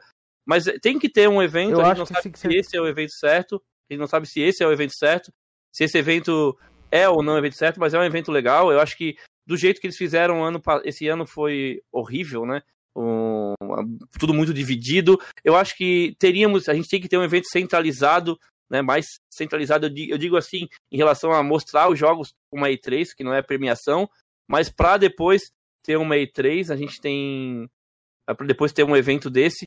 A gente antes tinha outros eventos que, que davam premiações, Hoje o cara, ele monopolizou realmente né, o, o TGA, agora acho que é um dos únicos, se não o único mais famoso do mundo. É o mais expressivo, não, é o mais, mais expressivo, expressivo, realmente. Isso, ele e, é o, não, tem mais relevância também. E o cara, o cara, pra ter uma certa. pra ter credibilidade, né? Ele tem que ter uma coisa séria. Então eu acho que sim, que não parte dele se alguma coisa ali, uma votação for, vai ser é, entendida como injusta ou não. Depende, foi votado, o cara ganhou e deu a maioria dos, do, dos jurados votou naquele jogo ali, ele ganhou e deu, e, e, realmente é o jogo do ano perante aquele evento. Pode ser que ah, lá fora o público não concorde, ou a maioria não concorde, mas perante aquele evento, naquele momento, aquele jogo é o jogo do ano naquele evento. Mas, mas vai ter outro caso que não, realmente aquele jogo realmente bateu com todo mundo fora e dentro, que o jogo é bom. Errar, todo mundo erra. Pode ser que eles tenham uma votação ali que a, a, a, ela aparente ser uma votação injusta no final, mas não é um, um, bom, um jogo ruim, mas teria outro ali que poderia estar no lugar dele, porque o público em geral fora que estava assistindo achou que foi meio injusto porque aquele jogo deveria estar ali. Mas isso vai acontecer até com o Oscar, acontece com tudo, não é? Pois é, então, mas eu, eu acho bacana, eu como entusiasta assim da, da do mundo dos games, eu acho bacana. Achei que foi um evento ano passado a gente chegou a assistir todo mundo junto aqui em Pare e a gente achou bem bem positivo, sabe? Tipo, um evento legal, gostoso de assistir. Além das premiações, eu acho que a mescla com o anúncio de jogos. Eu acho que o que, o que eu mais presto atenção é. hoje no TGA é os World Premiere. Eu tô ali pelos World Premiere, tá ligado? Tipo assim. Também. Tipo, eu tô ali pelos World Premiere porque é, é o evento que mais. Eu acho que hoje em dia é o que mais tem World Premiere é o, é o TGA.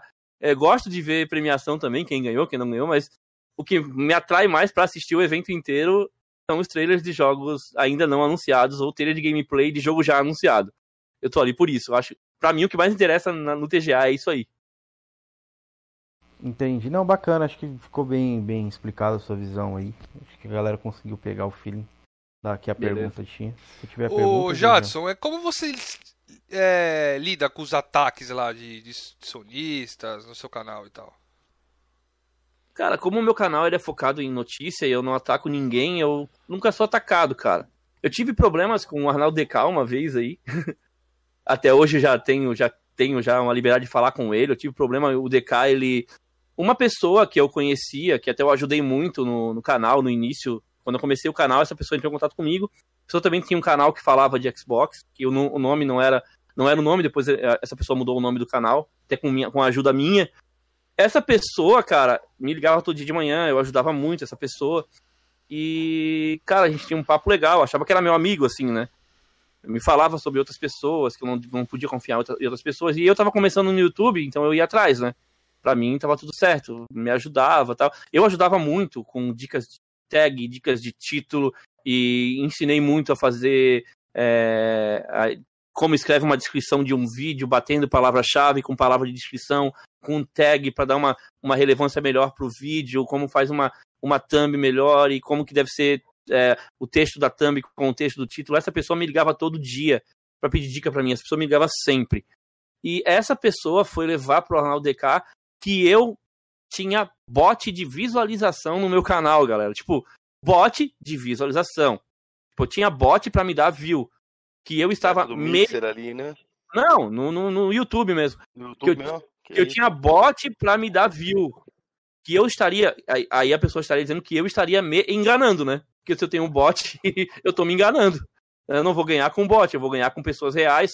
O que, o que, o que dá relevância para um canal não é o número de views ali numa época, não, é pessoas que ficam firmes no canal e vão acompanhar o canal sempre, dando visualização, dando like, comentando. É isso que é a coisa orgânica.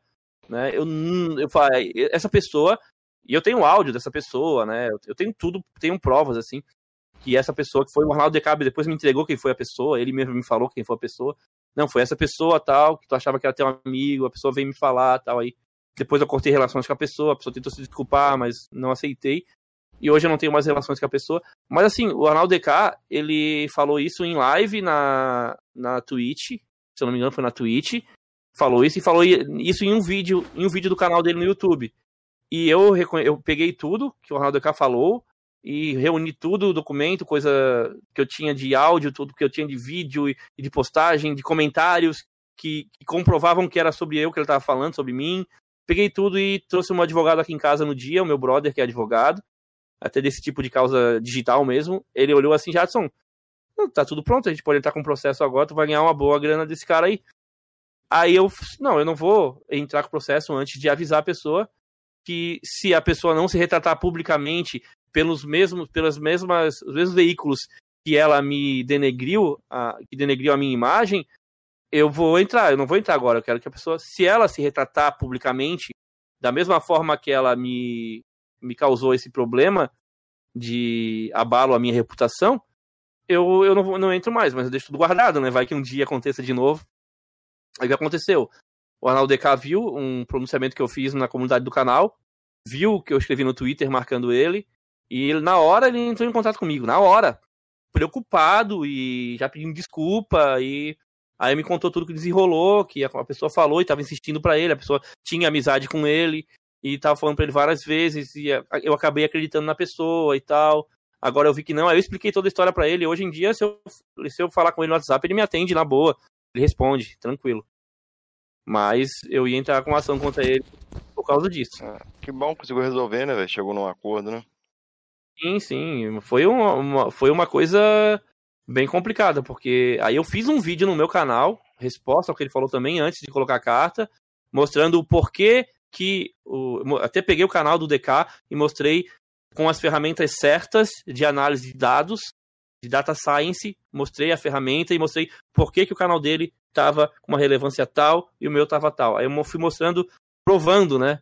Tentando, é, não querendo justificar, mas querendo mostrar por que, que ele estava tão errado e depois também conversei com ele e retirei, não, não fiz mais, não, não, não fiz mais a ação. Inclusive, depois o Arnaldo DK me ofereceu um microfone, queria me mandar o um microfone de presente, que ele estava comprando um novo, e eu dei azar porque eu tinha acabado de comprar esse aqui. ele me dá, ia me dar um microfone bem bom. Eu tinha acabado de comprar um microfone por R$ 1.200, que é esse aqui. Ele me dá um Razer bom também, que ele tinha, para comprar um igual esse aqui. Aí eu falei pra ele, cara, não precisa me mandar. Se eu fosse outro, eu ia te falar, manda que eu ia pegar e ia vender, porque eu já comprei o um melhor um, ou um quase igual. Mas dá pra outra pessoa que precisa, porque eu já comprei o meu. Mas ele me ofereceu o microfone dele também. Meio que uma forma de desculpar também e tal, mas. Mas hoje, se eu quiser falar com ele, até tô pra convidar ele para participar do Dentro da Caixa e tal. Eu tô vendo isso. Ah, bacana esse projeto seu aí. Eu, eu, eu vi o primeiro que você fez lá com, com o Rafael, né? Com. Foi o primeiro, não foi? Segundo, foi o Rafael. Segundo foi o Rafael segundo, e o, foi o Ranieri. O, o, o terceiro o terceiro foi foi o Rafael Ranieri. Aí o, o, último agora, a gente teve. Cara, pior que eu não lembro os participantes. Ah, teve o Ed. O Ed e o Carneiro no, no que teve agora. e amanhã. Pra vir aqui. Ele tá pra vir aqui também. Gente boa. E, gente boa. e o Ed e, o, e amanhã é o Coelho. Amanhã é o Coelho. Só eu, o Kleber o, e o Coelho. O Coelho é aquele do Xbox, você fala, né? Do... Isso. Isso. Uhum. E Jadson, o que, que você acha aí, mano, do Flame War, velho? Você acha que ajuda? É, eu, não tenho, eu, não tenho, nada contra, eu não tenho nada contra quem faz, mas não, não é um, um, um conteúdo que eu curta trazer para público, pro público e, e também não é um conteúdo que eu curta consumir também. Mas eu não tenho nada contra quem faz, cada um escolhe o conteúdo que cria na boa. Se é um conteúdo necessário ou não, eu não sei opinar, mas eu acho que criar conteúdo informando o que é bom em uma plataforma já faz uma diferença. Porque eu tenho, eu tenho provas aí, tem uma galera que, graças ao conteúdo do meu canal, informando sobre os benefícios do Xbox, desde quando eu criei o canal, muita gente comprou o Xbox, é, optou pelo Xbox graças ao conteúdo, e muita gente que tinha o PlayStation trocou ou até comprou mais um console, no caso o Xbox, para ter o Xbox também, porque viu que tinha vantagem em ter o console, graças ao conteúdo que mostrava os benefícios do, ali no canal. Eu acho que é, se tem é, necessidade de ter ou não, não sei. Eu sei que eu vejo muito canal, né? Inclusive, eu vejo pessoas reclamando, não fico vendo conteúdo disso aí toda hora, nem as pessoas às vezes me mandam, né? Que um canal que é de PlayStation não tá falando do conteúdo do canal de Xbox, de Xbox. A gente tá falando da vida do cara, da família do cara, e aí fica ataque pessoal. Isso eu acho.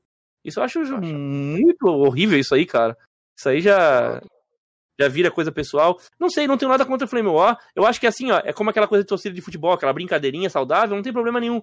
Mas às vezes as pessoas levam muito a sério e acaba ficando uma coisa que não é sadia. Às vezes, não digo sempre, eu não digo em todos os canais. Mas em alguns casos, fica rolando uma troca de resposta de uma coisa, resposta de outra, uma, uma pessoa é, pega o conteúdo da outra e às vezes ganha view em cima de conteúdo da outra pessoa, cara, isso, isso eu acho super errado. Boa. Entendi, bacana. Ficou bem. Tem pessoa que bota nome da, do outro canal no título só porque sabe que vai ter view. Isso é, é errado. Isso é. é errado. É mau caratismo isso aí. Verdade. Tem, tem uma pergunta é... aqui do chat. O, Isso que eu ia fazer agora, essa pergunta. Pergunta para o Jadson o porquê ele resolveu dar um backstab, é assim que se fala, Jadson? No jovem espartano. Eu posso complementar isso aí? Que eu pode, sei um pouco mais sim. sobre isso. É, então, ô Jadson, te, acho que teve um podcast que você participou com o Lorde, se eu não estiver enganado, né? Uhum. E aparentemente foi tudo bem, foi tudo legal, acho, a participação. E depois disso, acho que repercutiu um pouco ali na comunidade Xbox, ali, acho que algumas pessoas falaram, não achou legal você ir lá no canal dele e tudo mais. É, aí o Lorde, recentemente, ele chegou a comentar em, uma live aí que eu assisti, que de certa forma você teria feito algum, sei lá, acusado de ele alguma coisa, de falado dele pelas costas. Não, nunca falei, nunca, nunca falei nada. Eu só falei pra galera lá que eu fui convidado em cima da hora, não foi nada planejado que se eles me entenderam mal, eu pedi desculpa e deu só isso. Mas não tenho Entendi. nada contra ninguém, contra o Lodge, nada. As pessoas podem falar o que quiserem, mas às vezes o que elas estão falando não, não foi o que eu, que eu quis é, que elas entendessem o que eu falei realmente para elas. Né? Tem isso também. A gente não pode acreditar em, em todo mundo, né? Na é, primeira pessoa que a gente ouve. Né? É tipo, eu, eu, posso estar, eu, eu, eu, posso estar mentindo aqui também, por mais que eu não seja uma pessoa mentirosa e sou sempre, sou sempre eu mesmo quando eu estou conversando com alguém, até no canal, até nas lives, todo mundo me conhece lá. Mas a gente tem que também ter, dar o benefício da dúvida e se dar o benefício da dúvida também sempre, né? Eu Entendi fui lá, eu participei posso não, posso não ter tido uma performance boa na visão de alguns em relação a, aos canais de Xbox que não gostaram que eu fui, não soube, não soube defender o Xbox, mas não sei, eu fiquei acuado, será? Não sei, será que foi isso? Não faço ideia, só sei que eu falei, cara, beleza, pedi desculpa pra galera, cara, se vocês acham que eu fiz errado, posso ter feito mesmo. Não, não assisti de novo para ver o que eu falei, mas se eu falei alguma coisa lá que denegriu alguém, que, que, que deixou alguém chateado, eu peço desculpas, né? Às vezes o que eu falei ali não reflete o que realmente eu penso e eu peço desculpas. Até conversei com, com pessoas de outros, de outros canais também que tinham ficado chateadas comigo e foi isso. Eu acho que Entendi. é normal. É que o... É, não, legal, bacana você esclarecer isso, porque aí o pessoal fica escutando da sua boca, entendeu? Uhum. Porque fica esse telefone sem fio assim, e às vezes acaba distorcendo meio que a história, mas o termo que ele usou lá, a gente vai receber ele aqui na. É, o próximo convidado vai ser o Lorde aqui. E ele usou lá, ah, já supostamente teria me dado uma facada nas costas, algo do tipo. Ele usou isso aí. Aí a gente ficou meio assim, porque ele não comentou muito sobre, talvez quando ele vem aqui ele talvez possa comentar mais. Mas no seu caso, então, acho que não teve nada mesmo assim, não, né? Então, que acabou. Não, eu simplesmente pedi desculpa para os outros que se sentiram ofendidos pela forma que eu, que eu falei alguma coisa lá, só isso. Mas eu falar que eu fui influenciado a fazer alguma coisa, ou eu. Nada, jamais. Respeito o Lorde pelo trabalho dele também. É um, é um cara super inteligente, super bacana, achei bem legal. O cara conversamos fora da live também, achei bem legal, mas nada não fiz nada que, que seja contra alguma coisa ali que ele, que ele fez, ou que seja é, contrário a, a, ele. Facada jamais. Jamais que eu ia fazer isso contra ninguém. Não desejo isso pro meu pior inimigo. E Bacana. sobre esse backstep aí referente... do chat é o quê? É o quê? Que eu não, não sei o que é backstep que você deu no lore. Backstep é quando Dark Souls, é uma sigla do Dark Souls. Isso aí quando o cara pega o outro pelas costas. Ah, entendi. Pensei que era tipo mutar Entendeu? no Twitter, sei lá. não, não, não. Então, é, só complementando aí, você acha que a galera pegou meio que no seu pé? Por qual motivo? Porque era um canal Animais que era do, do PlayStation? Não, talvez? cara, não, não sei. Eu só sei que isso já faz tempo já e o pessoal hoje já não tá mais tocando nesse assunto aí. E eu só sei que foi. Posso ter feito cometido algum erro, como eu falei aqui, mas já passou, já era. As pessoas erram. E, cara, quem nunca errou? Quem nunca tomou alguma você atitude que, que depois. Indo lá, então? Não, não, não errei indo lá. De repente eu errei alguma forma que eu falei alguma coisa que deixou alguma pessoa ofendida. Que se nenhuma pessoa ia se ofender à toa, né? Algum motivo teve. Então, desculpa, se teve alguma coisa que eu falei que deixou você ofendido ou ofendido, ou vocês ofendidos, me desculpem. Não, não foi nunca e jamais seria a minha intenção. Só isso. Entendi. Entendi. Então, mas hoje você iria de novo, novamente. Você, você acha que você poderia ir em outro canal PlayStation para bater um papo? Cara, eu gosto de videogame, eu gosto de conversar sobre videogame, então para mim não teria problema nenhum, não tem problema nenhum. Se alguém me convidar, vamos lá bater um papo sobre videogame, sobre Xbox, não. Só não fica querendo me, me, apontar coisas dizendo que o teu console é o melhor, porque aí eu vou dizer assim, não, eu não, pra, eu não concordo com o melhor ou pior, eu concordo com o que é o melhor para mim e o melhor para você. É, é, o que eu digo. Não, isso aí eu concordo também. Acho que você já tem sua opinião ali, mas eu, eu acho bacana, por exemplo, vem canais aqui de Xbox. Eu curto mais o, o PlayStation assim como console, como plataforma, mas eu acabo aprendendo bastante com a galera que vem aqui, entendeu? Acho que essa troca de figurinha aí é sempre importante, eu sempre recomendo pra galera aí. Não sim. levar essa coisa de console tão a sério, que no final é só videogame, né, velho? O ah, pessoal sim. aí que, que eles estão tão engajados nisso aí, que eles veem que esquece que o negócio é guerra. é feito para divertir, né, e não para se incomodar, né? É, justamente. Então, justamente. Então, eu acho bacana essa troca de figurinha, até recomendo para você também Sempre que você puder, tiver experiência de jogo, sei lá, algum amigo sonista seu, ou algum amigo que curte mais a Sony ali, algum canal, acho que sempre recomendo ter esse, esse, essa troca, né?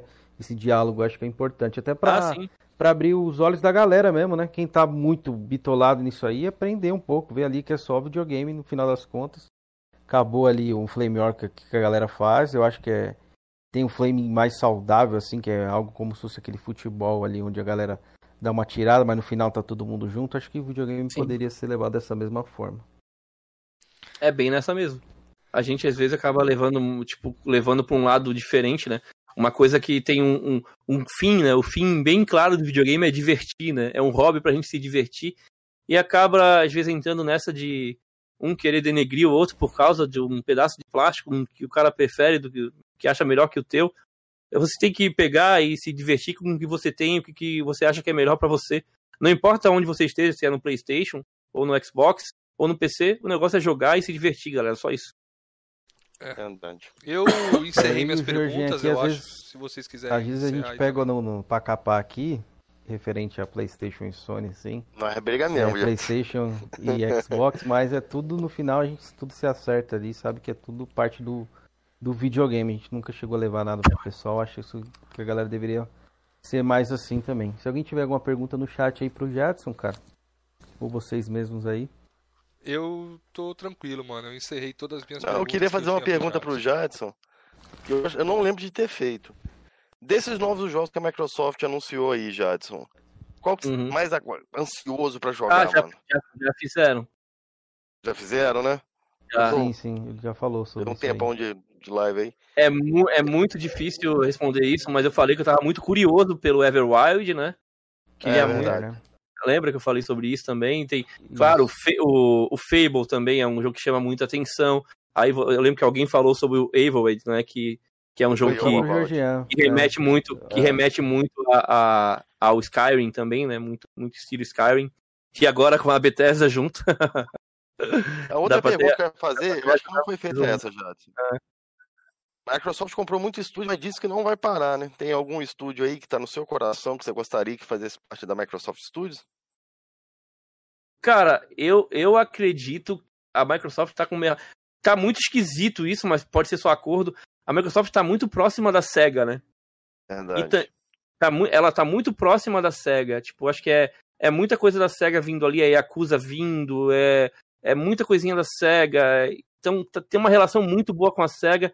Na- eu, eu também tem uma relação muito boa com outros estúdios, é claro. Né, como tem aí com outros estúdios que trazem sempre jogos pro, pro Game Pass, como com publishers também. Mas a SEGA tem uma fera ali muito muito Desde forte com a, Xbox clássico, né, velho? Sempre Ah, tiveram um a- bom relacionamento.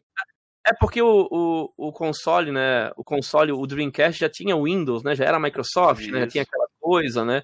Os jogos que eram para ser desenvolvidos pro Dreamcast, que acabou sendo descontinuado, continuaram o desenvolvimento e vieram pro Xbox, né? Então, teve tudo isso também, porque era um console mais poderoso e tal. O primeiro Xbox do que o Play. É, do jeito que eles estavam pensando para rodar o jogo, não rodaria no Play 2, acabaram levando pro Xbox como exclusivos.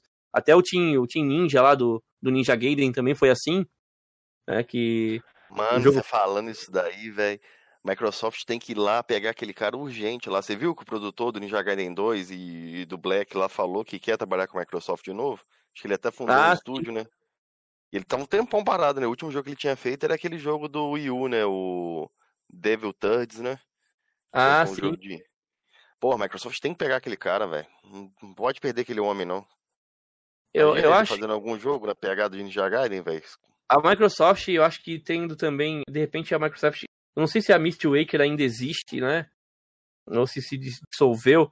Os estúdios que tem um, caras que, que são do, do, do, do ramo do JRPG, né? Ou uma boa parceria ou um estúdio de produção japonês. problema de. Tem esse lance, né? De é, estúdio japonês com, com compra de empresa americana é um pouco mais complicado, né?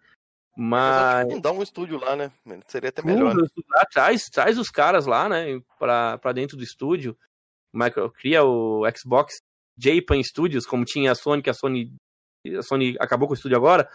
Tipo, Uhum. cara, cria um. Imagina, né? É, é, seria até uma brincadeira pro Flameware, né? Ó, a Sony fechou o Sony, o Japan Studio e, e a Microsoft abriu, tá ligado? E pegou os caras. É, tipo, É, pega eu- os caras mesmo, pega os caras mesmo. Abre lá e pega os É, caras, os caras são bons. Um produtor do Bloodborne tava ali no meio, o produtor lá, o, o original do Silent Hill 2 também tava ali no meio, dos caras que saíram do, da Japão Studios, né? Consegue desligar? Só um pouquinho, pessoal. Beleza, beleza. Quero fazer ainda duas perguntinhas pro Jadson aí. Tá, Pode eh, Tá? eu tenho que correr daqui a pouco, pessoal. Tem acontecido um negócio aqui. É, Mas é coisa bem rápida mesmo. Tá. É, a primeira é sobre se você coleciona, se você gosta de artigos de coleção, Você tem essa, eh, esse hábito assim de fazer coleção de jogos? Cara, eu Xbox, gosto de colecionar. plataforma? Comecei a colecionar agora. Nunca fui um cara colecionista. Mas consoles eu tenho bastante, tá? Eu tenho aqui da Nintendo, eu tenho um Nintendo 64, um Nintendo Wii, eu tenho o Sega Saturno, eu tenho um Super, eu tenho, deixa eu ver aqui, mais, eu tenho ali guardado, eu tenho um, um 3DO, deixa eu ver mais o que eu tenho aqui. Eu tenho bastante console, eu não tenho todos, tá? Aí eu tenho dos Xbox, eu só, só falta o Xbox clássico aqui. Eu tenho o Xbox, o Fat. Tenho no, no momento eu tenho dois modelos do Fat, só não tem aquele meu que eu tive, que eu me arrependi de ter vendido. Eu tenho dois Fat branco. Eu tenho o Xbox 360, também o Super Slim. Eu não tenho o modelo Slim, eu quero arrumar um Slim também. Eu quero arrumar o Xbox clássico também, que eu já falei que tem que ter. Eu tenho o Xbox, o Fat, o Fat coleção do Halo, aquela edição especial do, do Forza 5, 6, né? Forza 6, o azul. Eu tenho também o Xbox Fat especial, que faz barulho de carro quando liga e tal. Tenho esse. Eu tenho o Xbox One X também. Eu tenho o Xbox Series S e o Series X. Tenho bastante console aqui. É, principalmente da marca Xbox eu tô cheio. Aí eu já tive o PlayStation 2, o 3. O 2 eu tenho um aqui ainda. Aquele Fat. Sabe o Fat? Tem até aquele modem que encaixa atrás. Eu tenho Isso, aqui. conheço. Sim, sim, sim. Bacana. Tem, funciona. E tem um pequenininho também, aquele primeiro modelo pequenininho que tem o Black Piano, sabe? Que ele tem o. Black Piano do Ah, lado é, esquerdo. o, é, é o, é o 90 mil. É, eu tenho esse. E tenho o 3 eu não tenho mais. Eu acho que é isso que eu tenho. Porque tem umas caixas aqui escondidas também que eu não vejo. Você consegue ter tempo de jogar ali? Tira um dia? Não, não, é só pra coleção mês? mesmo. Eu tenho aqui. Eu fico olhando pra aquela fita do Mario 64, dá vontade de li- ligar o Nintendo 64. Mas eu não tenho nem como ligar ele na minha TV que não tem mais entrada desse tipo. Ah, legal, bacana. A outra pergunta é, que eu ia fazer pro Jadson é que, sei lá, se, se a Sony, por exemplo, chegasse aqui com um PS Now e tudo mais, ele, ele assinaria, porque o PS Now ele funciona também às vezes por streaming ali. Você acha que ele seria um, um assinante, um possível assinante ali do. Se funcionasse bem, eu ia, eu ia assinar, pegar, assinar assim por um mêsinho pra testar. Né? Se, se realmente funcionasse bem, com a infra agora da nova que a Sony tá, tá agora tá pegando, usando o Azure, né? Pro, pro FPS Now, ela trocou, né? Ela tá, tá contratou a Microsoft para servidores, agora mudou, né? Para o Azure. Será que tá bom? Não sei se tá bom ainda. O problema do PS Now é, tipo assim, ó, é, se um jogo entra, eu tenho que jogar, né? Porque depois ele sai, né? Tipo, jogos exclusivos da Sony, né? Não fica sempre, é, né? demora, é, demora- ela sempre avisa quando, quando é jogos de Ah, a Microsoft também avisa, sair. às vezes um mês antes, mas eu digo que a Sony não coloca os exclusivos e ficam lá pra sempre, né? Isso que é um, é um diferencial que tem no Game Pass. Jogo agora, jogos dos estúdios Xbox entram ali e nunca saem. Mas aí no caso do PS Now, eu vou ter que ter tempo de jogar aquele jogo enquanto ele tá ali. Senão ele sai, tem que me programar pra jogar aquele jogo. Não, pelo menos os jogos que são da própria Sony, né? Que elas, tipo, colocaram o God of War, já tiraram, né? Colocaram Isso, outro, então, mas é, nem eu falei, eles, eles já avisam logo no começo, assim, tipo assim, quando É, o jogo entra, três meses só. eles já falam Ah, assim, ó, tá. galera, esse- esses jogos aqui vão ser X tempo, entendeu? normalmente. Que mal, né, cara? Fantástico. Devia colocar e deixar pra sempre. É jogo deles, já vendeu bastante. Coloca ali, deu. Valoriza o serviço deles. Eu acho que eles estão fazendo isso aí de teste, mas eu acho que mais pra frente, se, se o serviço expandir, acho que eles vão deixar assim. Acho que faz É, não- sentido deixar mesmo. Não sei se é perfil da Sony isso ainda, né? Eles têm que É, mudar um sim, pouco a eles estão cultura testando, deles. né, as coisas. Os próprios jogos de PC, eu creio que é um teste também, que eles estão fazendo aos poucos. Não, é- é- o natural é todos os jogos de console irem pra PC também pra monetizar, cara. O natural é ir pra PC. Tem que ir. O jogo tem que ir. Tem que lançar no lançamento pra PC. Porque tu vai vender muito no PC. Tem PC que nunca. Cara que tem PC que, mesmo que saia um jogão no console, não vai comprar um console pra jogar aquele jogo. O cara quer jogar no PC e vai vender se tiver lá. Não vê sucesso, sucesso que tiveram aí. Flight Simulator, o Forza, o Gears, vendeu pra caramba. Até hoje o Sea of Thieves fica entre os mais vendidos. Vende muito e dá muito dinheiro. E esse dinheiro entra pra empresa, vai pros estúdios pra produzir mais jogos. E vai, vai além do, do dinheiro com as assinaturas do Game Pass, a Microsoft fatura muita grana com as vendas na Steam, cara. É que eu acho que nem eu falei pra você, a Sony tá fazendo, tá, tá testando meio que isso aí ainda. Pra ver se, se Não, se é, rola, a Sony a galera tem da- que fazer. A Sony tem que colocar todos os jogos no lançamento. Ó, vai lançar o novo jogo da Sony, tá, vai pro PC também. Não obriga ninguém a comprar um PlayStation e vende pra caramba lá. E quem tem um PlayStation, que prefere ter um console pra jogar, vai ter sempre bons jogos saindo porque vai ter investimento para fazer. Eu vejo um pouco diferente disso aí. Eu acho que ela deveria. Ah, eu já, eu já vejo assim. console. Eu respeito quem vê Então- diferente, mas eu vejo que tem que ser assim e deve ser assim. É o caso até da Nintendo aí também. Ela, ela deixa sempre exclusivo ali. Talvez ela lance alguma coisa ou outra, Mas que nem eu falo isso, da isso, Sony isso com o tempo vai mudar. Com o tempo vai mudar, vocês vão ver. Depois que você- com a chegada de serviço de nuvem e PC, cara, a galera vai jogar em qualquer lugar e vocês vão ver. Vai mudar essa filosofia de eu ter que comprar um pedaço de plástico pra jogar um jogo. Eu vou comprar se eu preferir estar jogando no console. Mas se não, eu jogo no PC, jogo via nuvem e deu. Boa. A galera- Você acha isso- que tá isso é um baque- de é acontecer é um- isso da É um, nuvem? é um baque, é um baque para muita gente pensar nisso. Mas é isso é natural acontecer. Não, tá próximo ou não tá, o que vai dizer, o que vai dizer é, é- é, tipo assim, é a tecnologia, se vai dar conta disso, e a aceitação já desse público atual. Porque muita gente é, negacio- é negacionista.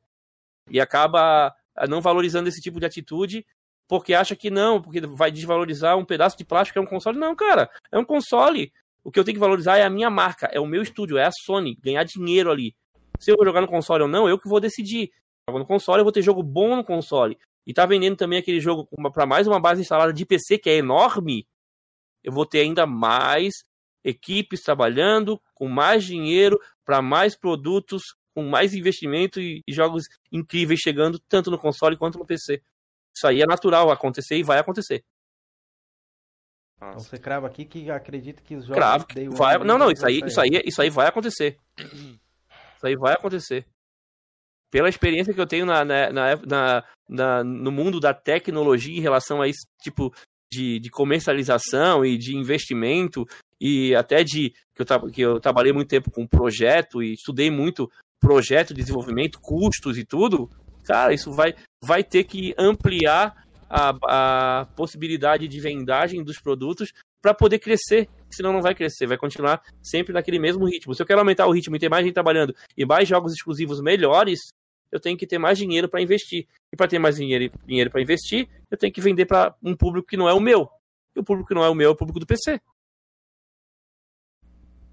Acho que o papo já deu, né, Felipe? Já deu, deu já. quase três horas de live. Quase três pô, horas de live.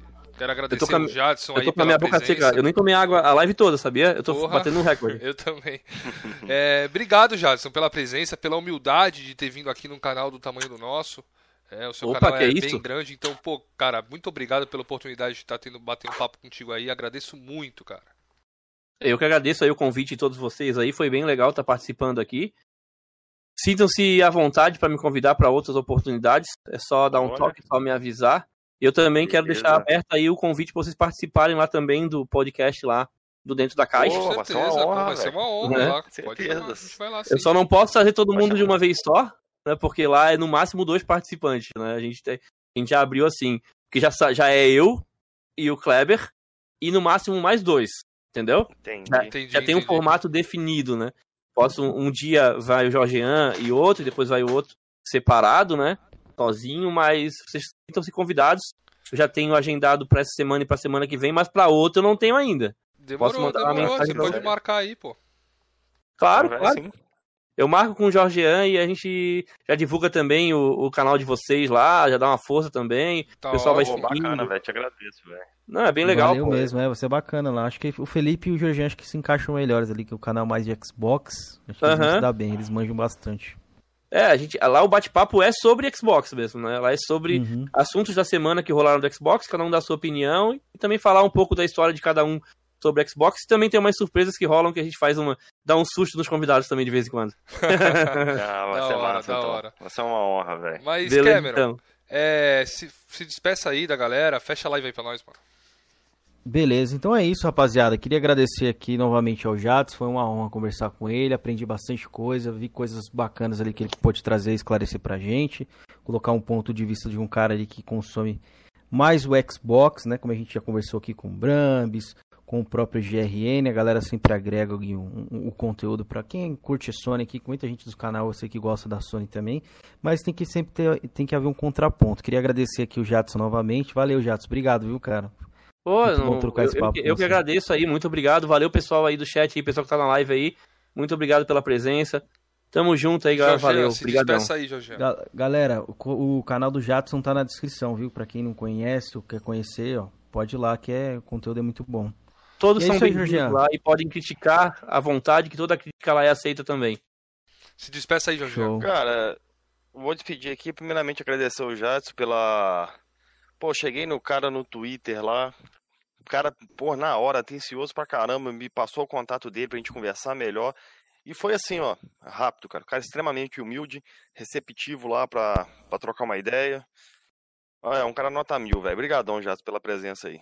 Valeu, vocês também são fera aí. Valeu, brigadão aí. Tamo junto, pessoal. Valeu. Então é isso, galera. Até a próxima. Lembrando que quarta-feira tem Quarta-feira, o Lorde, Lorde. o ex Jovem PlayStation. Mil Grau, quer dizer. E até mais então. Até a próxima. Valeu. Fui. Valeu, galerinha do chat. Valeu a presença de todos.